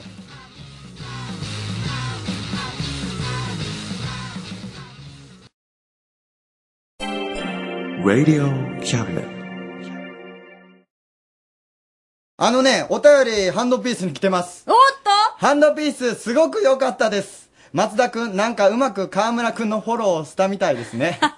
今度はあまり台本っぽくなくフリートーク的な丸ごと10分期待してまあすはいはいは何いですか丸ごと10分じゃなかったように思いますなんそれ言わんとった ってあかそれ言うんなんか俺もちょっとそれだけは言わんとったろうと思ったけどなん言うとのなくうん、完全に短かったですよねなんかちょっと気になりまし うんた、まあ、えーということでこれ1通来ましたよ、はいあと99通頑張ってくださいねド S やねはいということで続いてのコーナーインディーズチャンネル世の中にはインディーズで頑張っている様々なパフォーマーがいますそんなインディーズを紹介していきたいと思います今日紹介するのは以前香川ストリート X に登場してくれたボニータ・ボニートこのユニット名はスペイン語で最高に生かした男女という意味なんです現在香川を中心に地道にアマチュアとしての良さを生かしながら様々なシーンや幅広い年齢層の方々から喜ばれるバンドを目指しています皆さん応援よろしくお願いしますとのことですボニータボニートで君と見た海ログウェイ一つ二つ花びらを風にそっと散らすように昨日までの思い出さえいつかみんな忘れるのかな春立つ海は穏やかにもうす眩しくきらめくけれど二人でかけた砂浜は今は誰の足跡もないどうしようもない悲しみ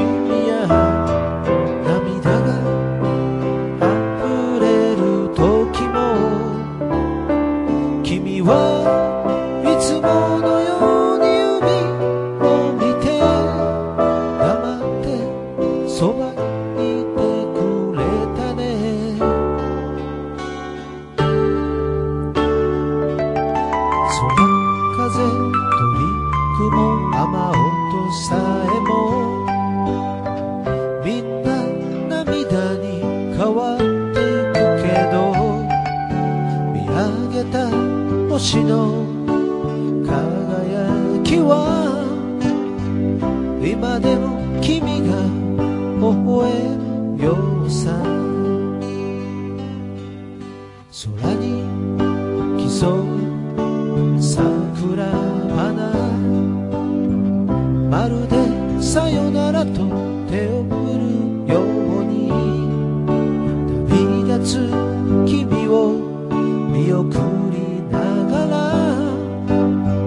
時を忘れて今も揺れている過ぎてゆく日々は遠くなるほど切なくてはしゃいで歩いた坂道を今日は一人でたどっているよ心が沈みそうな身にはもう一度ほら波音聞いて僕を抱きしめてくれた時のようにきっと取り戻せるから水花道星友達さえもみんな思い出に変わっていくけど風と海とが運ぶメロディーはきっとみんなの胸に届くから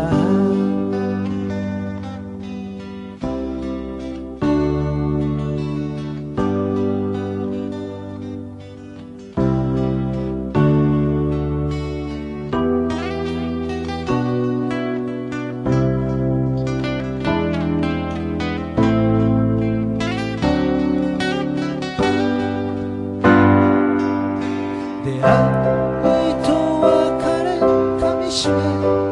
ように全てを瞳に焼き付けながらさよならの代わりに伝えたい何度も何度もありがとうって花道もし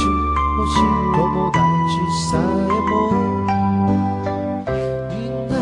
思い出に変わっていくけど風と海とが運ぶメロディーは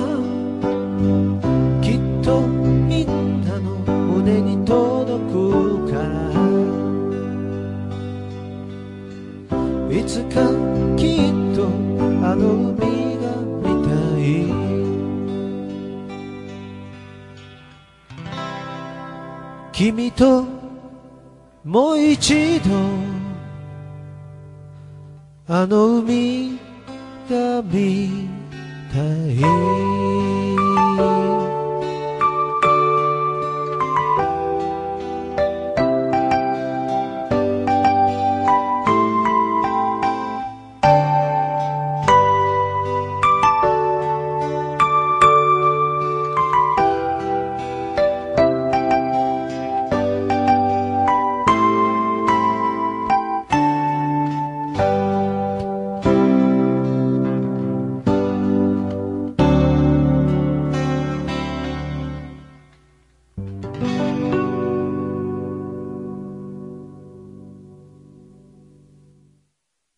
ボニータボニートで、君と見た海、ログエでした。さあ、この後は、うん、この後久々のコーナーです。しょうもないニュースを真剣な声で読んでくれます。そう、あの、真剣な声に騙されちゃダメですよ、皆 さん。相当ニュース声ですけど。本当のニュースじゃないですからね。はい、今日はい2回目の登場ですね。大活躍です。午後のニュースな時間です。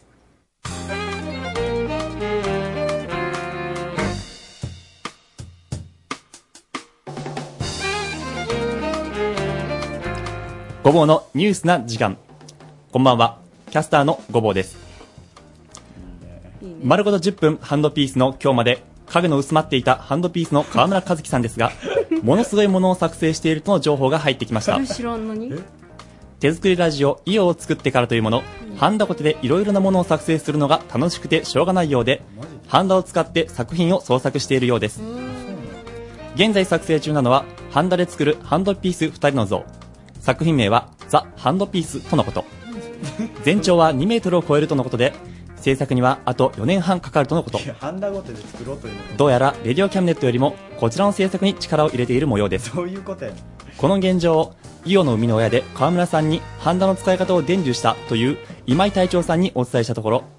いやー、ハンダって割と柔らかいから、触ったらぐにゃっと曲がるし、意味ないと思いますよ。そんな意味のないもの作り続けるんだったら、イオの量産をした方がよっぽど有意義ですよね。とのことでした。え今のニュースいる続いてのニュースですいるいるだからしょうもないニュースやからそういうと昨日、こ突っ込まない岡山県在住のアナウンサー Y さんが、キャム家庭裁判所に訴訟を起こした模様です。訴えられたのは岡山市在住の自称芸人、ハンドピース M さん、かっこ年齢不詳です。 어.訴状によりますと、M さんは Y さんの許可なく、Y さんのだらしない寝顔を写真に収め、さらにブログにアップしたとのこと。あーしてましたね Y さん側の弁護士によると、結婚前の乙女のだらしない寝顔を不特定多数の人々に公開するのは言語道断。賠償金として1番ハンドピース、日本円にして150円の損害賠償を求めているとのこ とです安い。な訴えられた M さんは、キャムネットの取材に対し、書状 訴状を読んでいないのでコメントできないとしています。続きまして、メインパーソナリティ、T さんについての話題が飛び込んできました。 아,言うんかある筋の情報によりますと言ってしスタッフが T さんにそういえば大学4年生なんだよね卒業論文とか大丈夫なのと質問したところ T さんはあれ僕学生でしたっ けそういえば学生だったような気もしますね卒業するのに論文とかあるんですかとそういえば教授もそんなこと言ってた気しますねとコメントしたとのこと誰やねんさらに T さんは、まあ最後に追い込みかければなんとかなるでしょう。 まだ半年以上あるんで、とりあえず今は M1 グランプリに全力を尽くします。と、驚きの発言をしたとのこと。すでに T さんの心はラジオから M1 に移っている模様です。ここで続報が入りました。なんと、Y さん側が和解に応じるようです。応じないよ Y さん側の弁護士によりま すと、金額は明らかにできないものの、和解成立との発表がありました。なんだ今のキャムネット取材班がうん Y さんの自宅に押しかけたところ、マジかよちょうどハンドピースの M さんが訪れていたところでした。うん取材班によると、ハンドピース M さんの持っていたビニール袋には、500ミリペットボトルが2本入っていたとのことです。 それでいいんや取材班に気がついたハンドピースの M さんは、逃げるように去っていったとのことで した。その後、取材班が M さんの自宅に突撃取材をしたところ、詳しくはお話しできませんが、レディオキャムネットを1回放送する分の喉を潤すことはできそうです、との話を聞くことができま した。和解金は推定2万ハンドピース、日本円にして300円、ペットボトル2本分と考えられています。 2万ハンドピースがいる以上、最新のニュースをお伝えしました。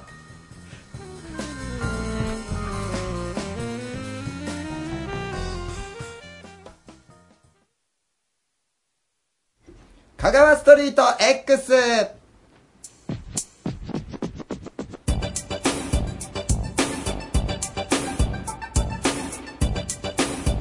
香川の音楽シーンから店舗、イベント、身近なスポット情報まで香川の超ローカル情報を発信します。今日は戸田っちさんに行ってもらってます。戸田っち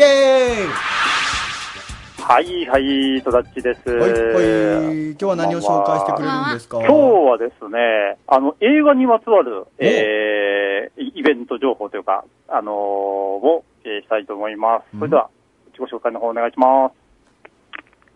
はい、えー、映画ギブアンドゴープロデューサーの、えー、松井と申します。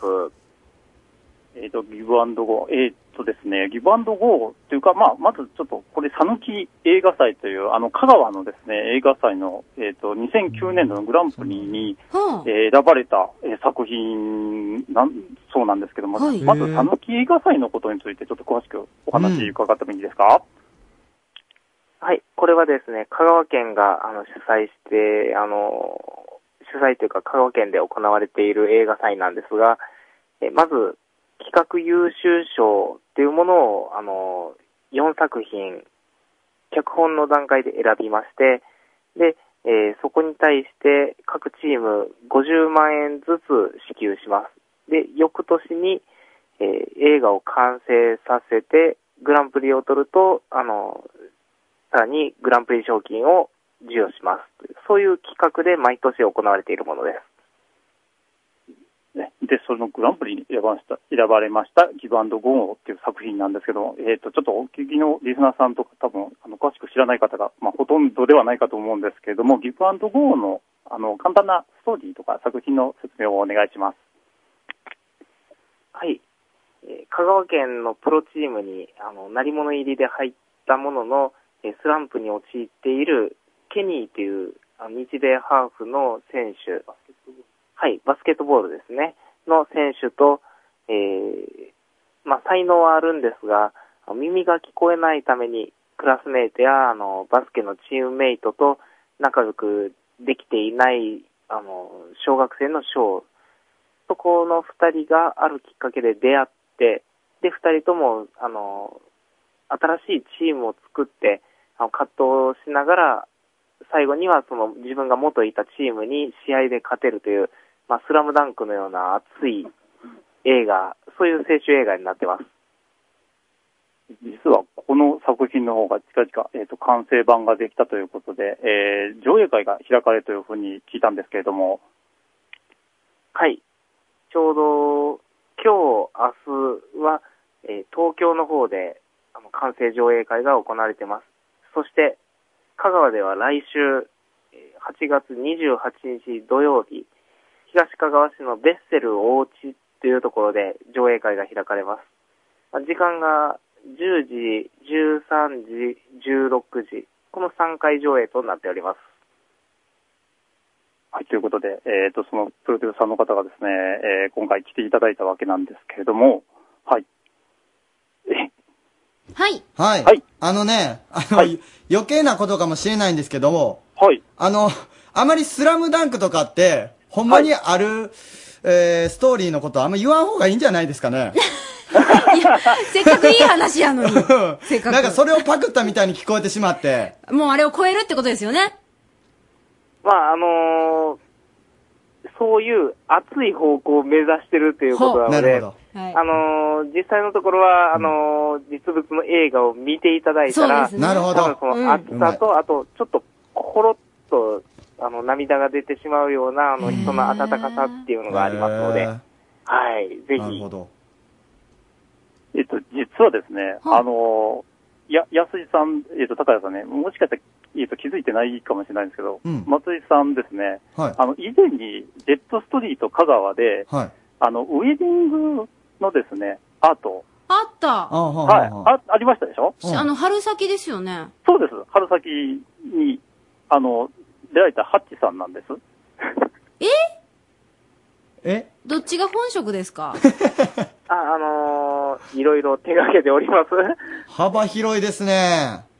で、実は、あの、まあ、その時に、安井さんがまた、こう、イベント情報があったら、はいあ教えの、てくださいっ言ってくだてさいねって、うん、言ってたらですね、は実は僕の方に、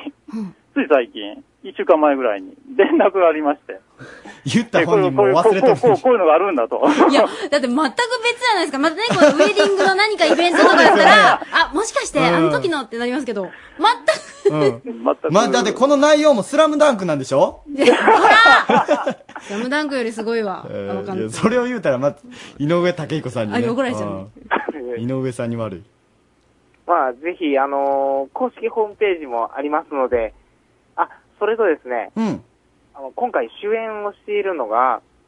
映画告白に出演をして、今、大ブレイク中のうん橋本愛ちゃんっていう女の子がいるんですね。ほ実は、愛ちゃんの映画デビュー作になってます。ええこっちが先だと。そうです。先見の明、すごいじゃないですか。もう、あのーこの作品に 出て、で、そその次、あの、セブンティーンのですね、あのーミスセブンティーンに最年少で選ばれて、そして、告白に出て、ブレイクです。へーでもそのフレッシュな姿が見られるわけですね。そうですそうね。でも、目力があってですね、ええああ、ともう、心惹かれると思います。ああ、やっぱり違いました、もうその頃から。はい。という感じで、今回はその E バンド号の上映会の、はい、お知らせでございました。はーい。わかりました。またあの、。ありがとうございますまた違う幅、広さをあの、アピールしていただければと思うので、次の職を。広げんでいいですよ。もうこれ以上広げんでいいです。トライしていただいてうんはいわかハチさんありがとうございました。はいありがとうございましたはい、戸田さんもありがとう。はい。アットマーク RSK.CO.JP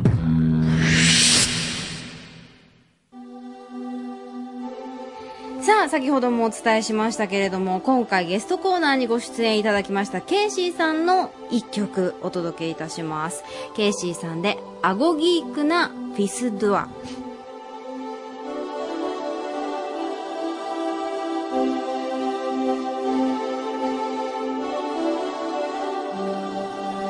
夏の終わりにそよぐ風の音かすめ過ぎたく忘れかけたこといつの頃からか思い切り泣いたり息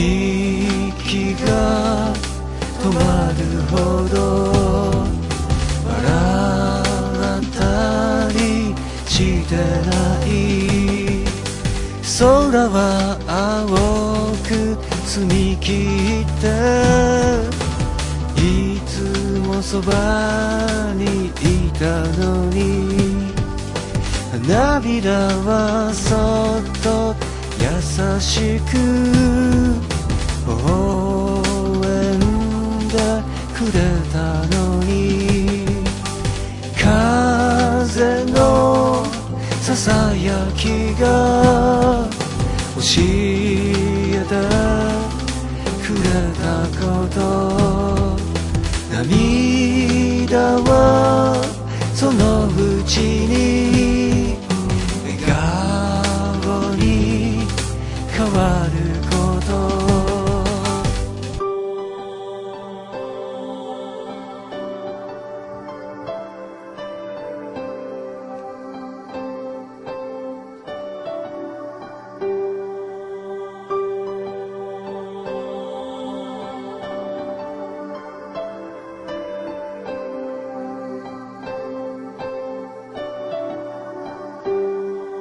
せせらぐ水の音子供のはしゃぐ声眩しい木漏れ日緑のざわめき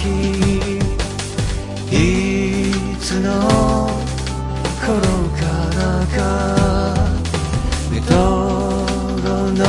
ーム聞かないで思いっきり叫んだり歌ったりしてない見えない糸に連れられてあなたに会えたのに素直な眼差しと涙忘れたないのに星屑のきらめきが教えてくれること今はもうすぐに明日に変わること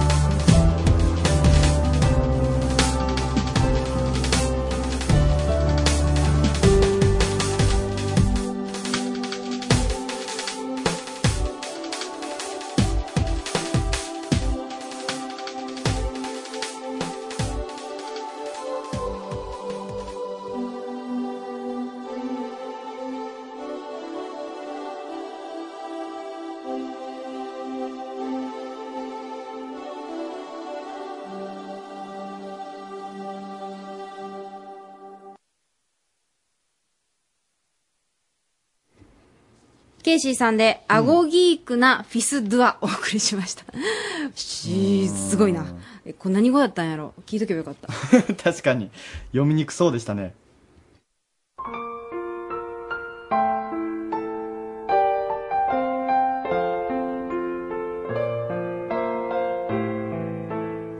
キャムネット相談所。所長のゆうこです。助手の高谷ですこのコーナーはリスナーの皆さんのくだらないお悩みに答えていこうというコーナーです、さあ高谷君今日のお悩みは今週のお悩みはですねそんなにくだらなくもないんですよねいつも僕は蚊帳の外さんからです僕はとにかく蚊に噛まれます薬を塗っても気がつくと噛まれるしなんなんなら朝は痒くて目が覚めます大型の血はそんなに美味しいのか蚊に噛まれにくくなる方法噛まれても痒くならない方法を教えてください高谷君何型ですか僕大型です私も大型なんです噛まれるんですよ噛まれるんですよ、ねえやっぱりそういうところもあるんですかね血液型ってさあ今日もですね、はい川崎医科大学のれっきとしたちゃんとした教授ですちゃんと言うときましたはい大月教授、はい、こんばんは、大月です。えっ、と、まあ、ひょっとして大型が噛まれやすいなら、血液型を変えましょう。え あの、変えれるんですか骨髄移植をすると、血液型変わります。だから、そ A 型れのリアルな話であ、すリアよルねな話です。A 型のドドナーさんから骨髄をもらうと、はいえっ、と、大型の人も A 型に変わります。はいうん。だから、もし本当にそうならそうすれば、でもまあ保険適保険適やめ用てないでしょうけど、やめときましょうはいはい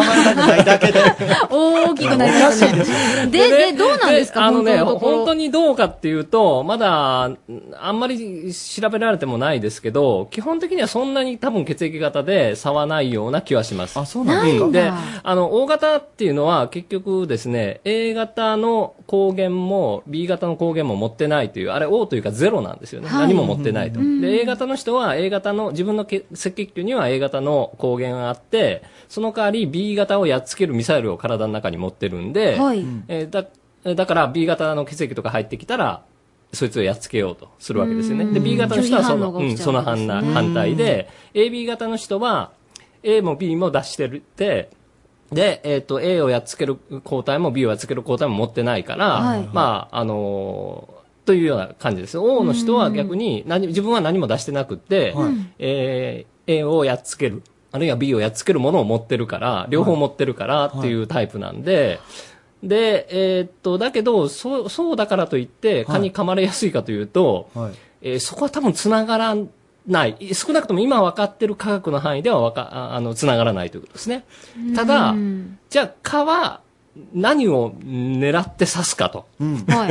いうところですね。うんで、蚊はひょっとして、あの、大体、まあ、汗かいた後とか、はははは言ってるとか、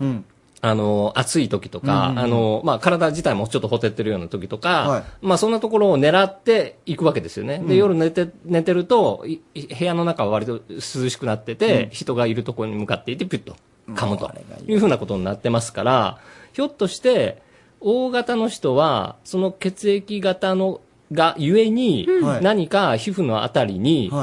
こう、なんか生理活性物質、まだ見つかってないような何かを出してて、えー、顔を引き寄せてしまってるというふうなことが、もし本当にね、え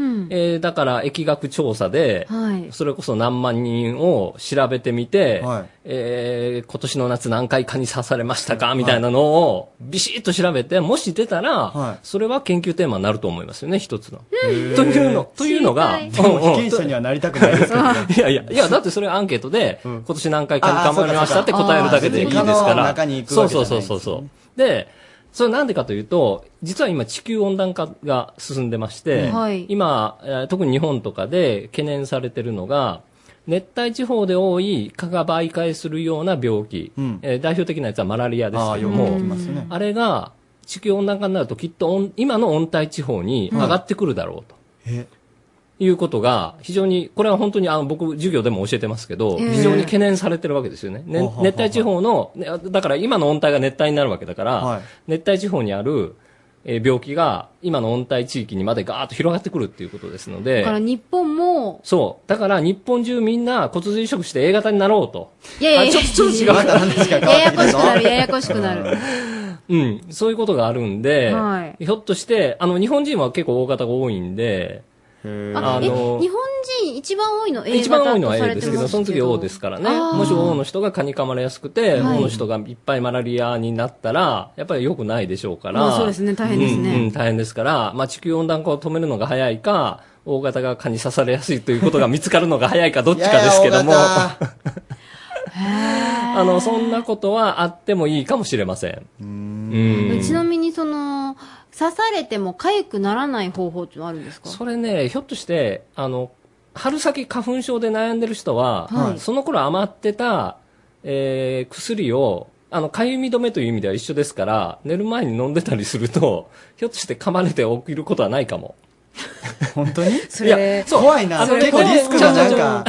か、蚊の唾液の中に、その、刺さ、刺したとこにヒスタミンとかを誘導して、かゆみを呼び寄せる物質が入ってるわけだから、はいヒスタミンの作用を抑えるという意味では、花粉症で鼻水とかが出るのを抑える薬と一緒なんですよ、それは。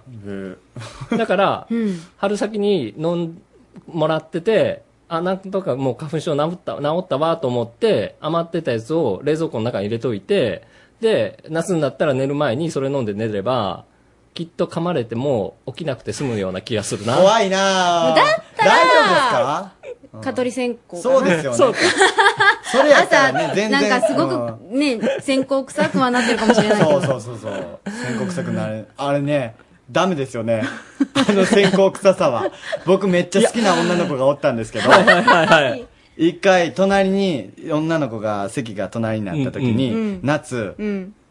朝会った時蚊取り線香の匂いがしたんですよ、ダメダメやでダメやでも、あの、匂いがないと効いてる感じがしなくない。まあのそれはそうですよね今、あの、電気のやつで無臭のやつあるでしょ、あれ、スイッチ入れてても本当に効いてるんかなあ確ーかにいうような気がするから、なやんかっでもぱりわかんないですよねやっぱり匂い欲しいよなっていう気が。効き目がなくなってもわかんないからそうそうそうそううで、あの、60日とか持つやつってさ、うんいつ買ったか覚えてないからさ、これわか りますこれ今今日ひょっとして59日目ひょっとして63日目とか思うと、もうもうなんかあの、ね、寝れ、寝るに寝れなくなっちゃいますよね。 3日ぐらいは空の状態でやってたことありますもんそうそうそうあれ、あれで噛まれたらね、本当にさっきのなんかお便りじゃないけど、悔しくて悔しくて仕方がない、なくなるような気がすあーる。それ、うんそういう意味では蚊取り線香の方がいいんですねかえねねえねえ、匂いがしてね。藤原竜也の声がいいよね CM 何の話 ですか急にあれ何でのち話ょっと蚊取り線香のイメージがちょっとアッ プしたいや声いいなと思ってあーそれは石川さゆりの方が良かったけどな。あー好みの話で盛り上がってますけどね何の話でしたっけ何の話やねんほん まにまあ、あとは、あののーやっぱり黒いところには、黒い服のとこは熱を溜めやすいんで、うんあったかいところに蚊が寄ってきやすいから刺しやすいとか、え黒い黒い服とか着てると。だから、あのー花火とか見るときでも、黒い服より白い服の方が熱を吸収しにくいんで、ね、あ蚊はあちょっと、ちょっとでもあったかいところに行こうとするからう、だから白い浴衣の方がいいですあ、よそねれな。らすぐできるかもしれおなーい。そういうことを言うてくださいそうそようなんでそれを最初に言ってくれなかったんですか骨髄移植って何なんですかいやいや大型か大型か大型かっていう。完全抜けてました けどね。というこ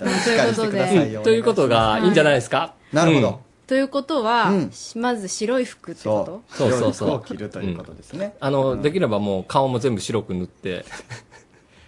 出ましたね。とうんどうなのこの教授。 高谷君、どうなのね。教授らしちゃんと教こ授れながんでしょ教うね。授らしさですよ。うん。これこういうことを言ってくれないとやっぱキャムネットじゃないですこれやからあの大月教授大月教授が来れるのだからレディオキャムネットしかいなないんですすよごいね、こもれつき教授、大丈夫ですか川崎医科大学。 禁止なんですかねこれ大丈夫ですか叱られたりしないんでしょうか心配になりますけれども、多分ね。大丈夫と思いますけどね。ちょっとわからないですけどね。というわけで、んうんえーね、来週もこんな感じで皆さんのお悩みに答えてくれると思いますので、はいまたぜひよろしくおは願いいたします。よろくお願いしまた来週。大月教授でした。あなたよ美しくあれ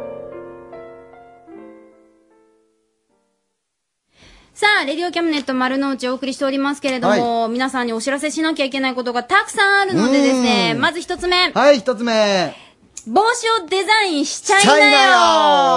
なよどしどし応募してくださいよていうかどんどん集まってますよねはい、うんあの、たくさんいただいておりますけれども、まだまだ、あのーえっ、と、31日が締め切りということですのでね、えー今からでも遅くはありません。ぜひ、えー参加していただければと思います。はいえー皆さんが、ぼデザインした帽子うんが、えー優勝すると、うん上海の有名なデパートに並ぶと。うんで、まあ、上海の皆さんが、うんまあ購入してみんなが被るという。これだから本当に人生が変わるかもしれないですよそう、デザイナーデビューかもしれないですよ。あのーそんなデザインとかしたことないんでっていう方でも全然。全然大丈夫ですそういうあなたの斬新なデザインを私たちは待っています。そうです僕なんかでも書こうと思ってますからねそれってあれでしょ副賞狙いでしょもちろん副賞何でしたっけ副賞ねこれなんとね上海に行けるんですよねそう航空チケットですよね、はい、往復。往復ですよねよかったよはいかったよかった、ぜひね、行って、うん自分のデザインした帽子うがん売られている様をそうはい感動で見てすくださいよ、本当に。えーとですね、詳しいことは、はいキャムネットで検索してください。うん帽子デザインコンテスト、詳しく載っておりますのでね、えー今からでもまだ遅くはありません。はいぜひご参加ください。そうして、そして、まだありますかすごいんですよ。何ですか緊急企画です。来たーもういつも緊急ですからねレディオキャムネットはどうほん ぞま勘弁してほしい。うんえーキャムネット特派員大募集何ですかそれなんとですね、うん中国、うん黄色い丘と書いて、うん王光と読むんですけども、うん中国王光師範学院、うん湖北省というところにあるそうなんですが、うんえー中国の内陸ですけれどもほうほうほね、日本語教師を募集しております。ちょっと待ってくださいよさっき俺人生が変わるかもしれないとか言いましたけども、うん今回のこれもう人生決めるじゃないですか これでも人生決めてしまうんですかでもでもこれ、高谷くんがいけるっていうことではないから。なんであのね、修士以上の学位を有する方です。あそうなんやえー学士でうん2年間の日本語教育経験者も可だということなんですけれどほうほうもほう、えー週16コマうん担当していただきましてうんうん、給与は月3700元。わからへんわ えー約、うん約って言いながら細かい数字なんですけれどうんも、何ですか46,472円です。ちょっと待って 言っちゃ悪いけどさ生活できるなんと、えーっと、貯金ができる額ではないんですけれども、食事だけで考えると、この給与で十分です。あちなみそうになラーメン1杯150円以下だというあことマジでうんあそっか違うんかそうなのそうなのよ値段のあれが上海の高級ラーメン店でも400円まで。はあ もしそうなん自や炊をするなら、うん食費は日本の10分の1から5分の1度お考なるえほくどださい。あじゃあ十分生活できるんですねそうなんです、そしてですね、年に1回、日本、中国の往復チケットを支給します。うんうんうん年に1回、旅行手当2200元支給します、うんうんえーということですし、あと住居は無償提供させていただきます。ほうほうほうほう1年契約です、はいえーこれでなんとなくイメージがつかめましたでしょ うか。これすごいなあの軽い気持ちで言うたらダメですねこれうん。うん上海に連れて行かれるんですあ上海違う わじゃあ、これは湖北省湖の北省に連れて行かれ中るんで国すよ王ね国。なんかすっごくあの、なんだろおーう。なんか中国と日本のさうんう、ん間を取り持ってる感じがするよね、でこすよのね番組。おーどんどん濃くなってます。ほう国際色豊かでございますはい。また、あの、詳しいことうをんこちらからお伝えしますけれども、はいあの、キャムネットの方のね、うんホームページをご覧いただければと思いまはいす。そして、なんか、高谷くんからもなんかあはるい、んだって。僕からも告知をさせてください。リンクアップ、あ他にハンドピース、ユニットコーン、ミルキーというお笑い芸人とか、ウラジャで誉れを取ったシルバニアンファミリー、そしてマジシャンのナゴミ、そして、えー、剣玉達人のタップっていう団体、そしてジャズ研究会、岡大のサークルなんですけども、こんないろんなジャンルのパフォーマーが出ます、金のきび団子。あ、聞いたことある。ありますよね。9月20日に開催します。オープンが16時半で、スタート、開演が17時でございます。三丁目劇場で行います。お問い合わせ先は080-3792-3755でございます。もう一回行こう皆さんえ080えー、3792-3755でございます。皆さん、えーどしどし連絡ください。よろしくお願いしま 連絡す。あのね、この番組にもうん出演してます。さっきも頑張ってました。ハンドピースも出ますし、そうそうれから恋のキャムネット女子寮の寮長のね、トッシーさんも出ますし、うんもちろん高谷くんもそれかそうらです、あの、ミッキーだとかね、うん京極ちゃんだとか、本当にあ出の、ますよラジオで声だけ聞いたことあるけど、という方、ぜひあそうの、ですね会いに行っていただければと思います。あ、値段言うてませんでしたね。大事なとこだね。 前売り500円で当日800円でございますあ、そううん安いでしょそうなんだ。とりあえずこの岡山で頑張っとる人を見てもらいたいっていう気持ちの値段なんではいよろしくお願いしますよろしくお願いします。はいさあ、レディオキャムネット丸の内では皆さんからのメールをお待ちしております。えーっと、次回のテーマは次回のテーマは匂いでございます匂い匂いこんな匂いが好きだとかなんかやっぱりあれですよね匂いってうんなんか聞いた話ですけども、好きな人っっていうのは匂いも好きになるっていうことを言うじゃないですか。ほんでもっと言うと、自分の遺伝子から遠い人っていうのがいい匂いに感じるらしいですよ。なんかそれ逆も聞いたよ。自分。ほんまですかうん、近い人。あ、なんかどっちやったっけなあちょっとこれあなんかちょっとこれ大月聞教こ授う。に聞いてみますかうん。おうそれから、そうよね、あの、なんか嫌な匂いでも嗅いでしまうときあるよわね。かります。 なんか自分のあの、靴下の匂いって草とか言いながらもう一回匂いますえ、からそんなこね。とやってんのなんで引くんすか、そこで。そんなことやさっってんきの乗ってたじゃないですか。なんなんそれ。乗ね、ったそ船にんな乗わるけで、皆さん、匂いというテーマで、えー、募集しております。はいお願いしますえーそしてですね、えー、ブータン、フランス、それから上海、香川にもですね、うんえー、レディオキャムネット丸の内、うんスタッフ行ってますので、はいえーいろいろつなぎますので、それぞれの、えー質問などもお待ちしておりますし、恋のキャムネット、それから受験生応援キャンペーンもやってます。えー就活応援バラエティ、ジョブラブ、キャムネット相談所、本当にあった作り話、今週のこれだけは有効、それぞれのコーナーね、頑張っておりますので、ぜひ、あの、そちらへも興味のあるコーナーにご参加いただければと思います。キャムアットマーク RSK.CO.JP です。CAM アットマーク RSK.CO.JP でお待ちしております。 Radio Cabinet. はい、じゃあ最後のコーナーです。今週のこれだけは有効。たかや、薄っぺらくないよ。えーこちらはですね誰、なメールをいただきまして、えメールえー高谷さんのうん。お母様から嘘やろ嘘やろ確認どうぞ。高山まだよーん。こんなん書きそうやな。まあ、スタッフ一同薄っぺらいと思っていても、日本で一人だけ、恥ずかしいからやめてこうやって応援してくれてる。みんな敵でも、いや、じゃあ、おこういうこ母さとんだ言けわはれ味たら方やさ、でっていう。なんか俺深刻で、深刻に悩んだお感じがするからやめてほしいんやけど。 逆に。いや、いや、ほん、ほんまに思ってるわけじゃないよ、お母さん。何をね。薄っぺらいと。み誰んがなが。えほんまに思ってるん ですかほんまに思まあっあてるんの、で薄すっかぺらい MC で本当にすみません。もいうやこれからも違う違うどうぞね、レディオキャムネット丸の内応援していただけれ違うばでと思いますはがい。さあ、あの、この番組はですね、あ、えー、皆さんからのメールもお待ちしておりますし、あとですね、うんえっと、映像の方でも、あ、そうそうそうおそう。楽しみいただいております。ユーストリームねはい。それかはらいブログの方も楽しんでいただけますので、ぜひいろんな方面から楽しんでください。 Radio Cabinet. さあ、もうあっという間で終わりですけれども、今日はどうでしたかいや、いや、最後のドッキリがびっくりしましたね。もう全部飛んでるでしょ。おう もう忘れましたもん。何の、何の、何の話したか。はい。えさて、まあ、動揺している高谷君はさておき、この後うん11時からはですね、なんうとん私たちはモバイルの方のそうですね録音に入りまして、うんえー皆さん、えー山陽放送ラジオをお聞きの皆さんもですね、えーぜひ、モバイル版の方も携帯電話の方からお聞きいただければと思います。い大体、あのー日曜日か月曜日ぐらいにアップされてるのでね、携帯電話の方からうんダウンロードしてもらえたら思いますが、お今日は、あの、誰がモバイル版は出るんですかー、今日のモバイ版は京極ちゃん京極ちゃん。はい、京極ちゃんの謎に迫っていくうんモ迫りますねバイル版の方もお楽しみはいに。はい、えー、今週お送りしました。リンクアップ高谷と。安井優子でした。 Radio Cabinet.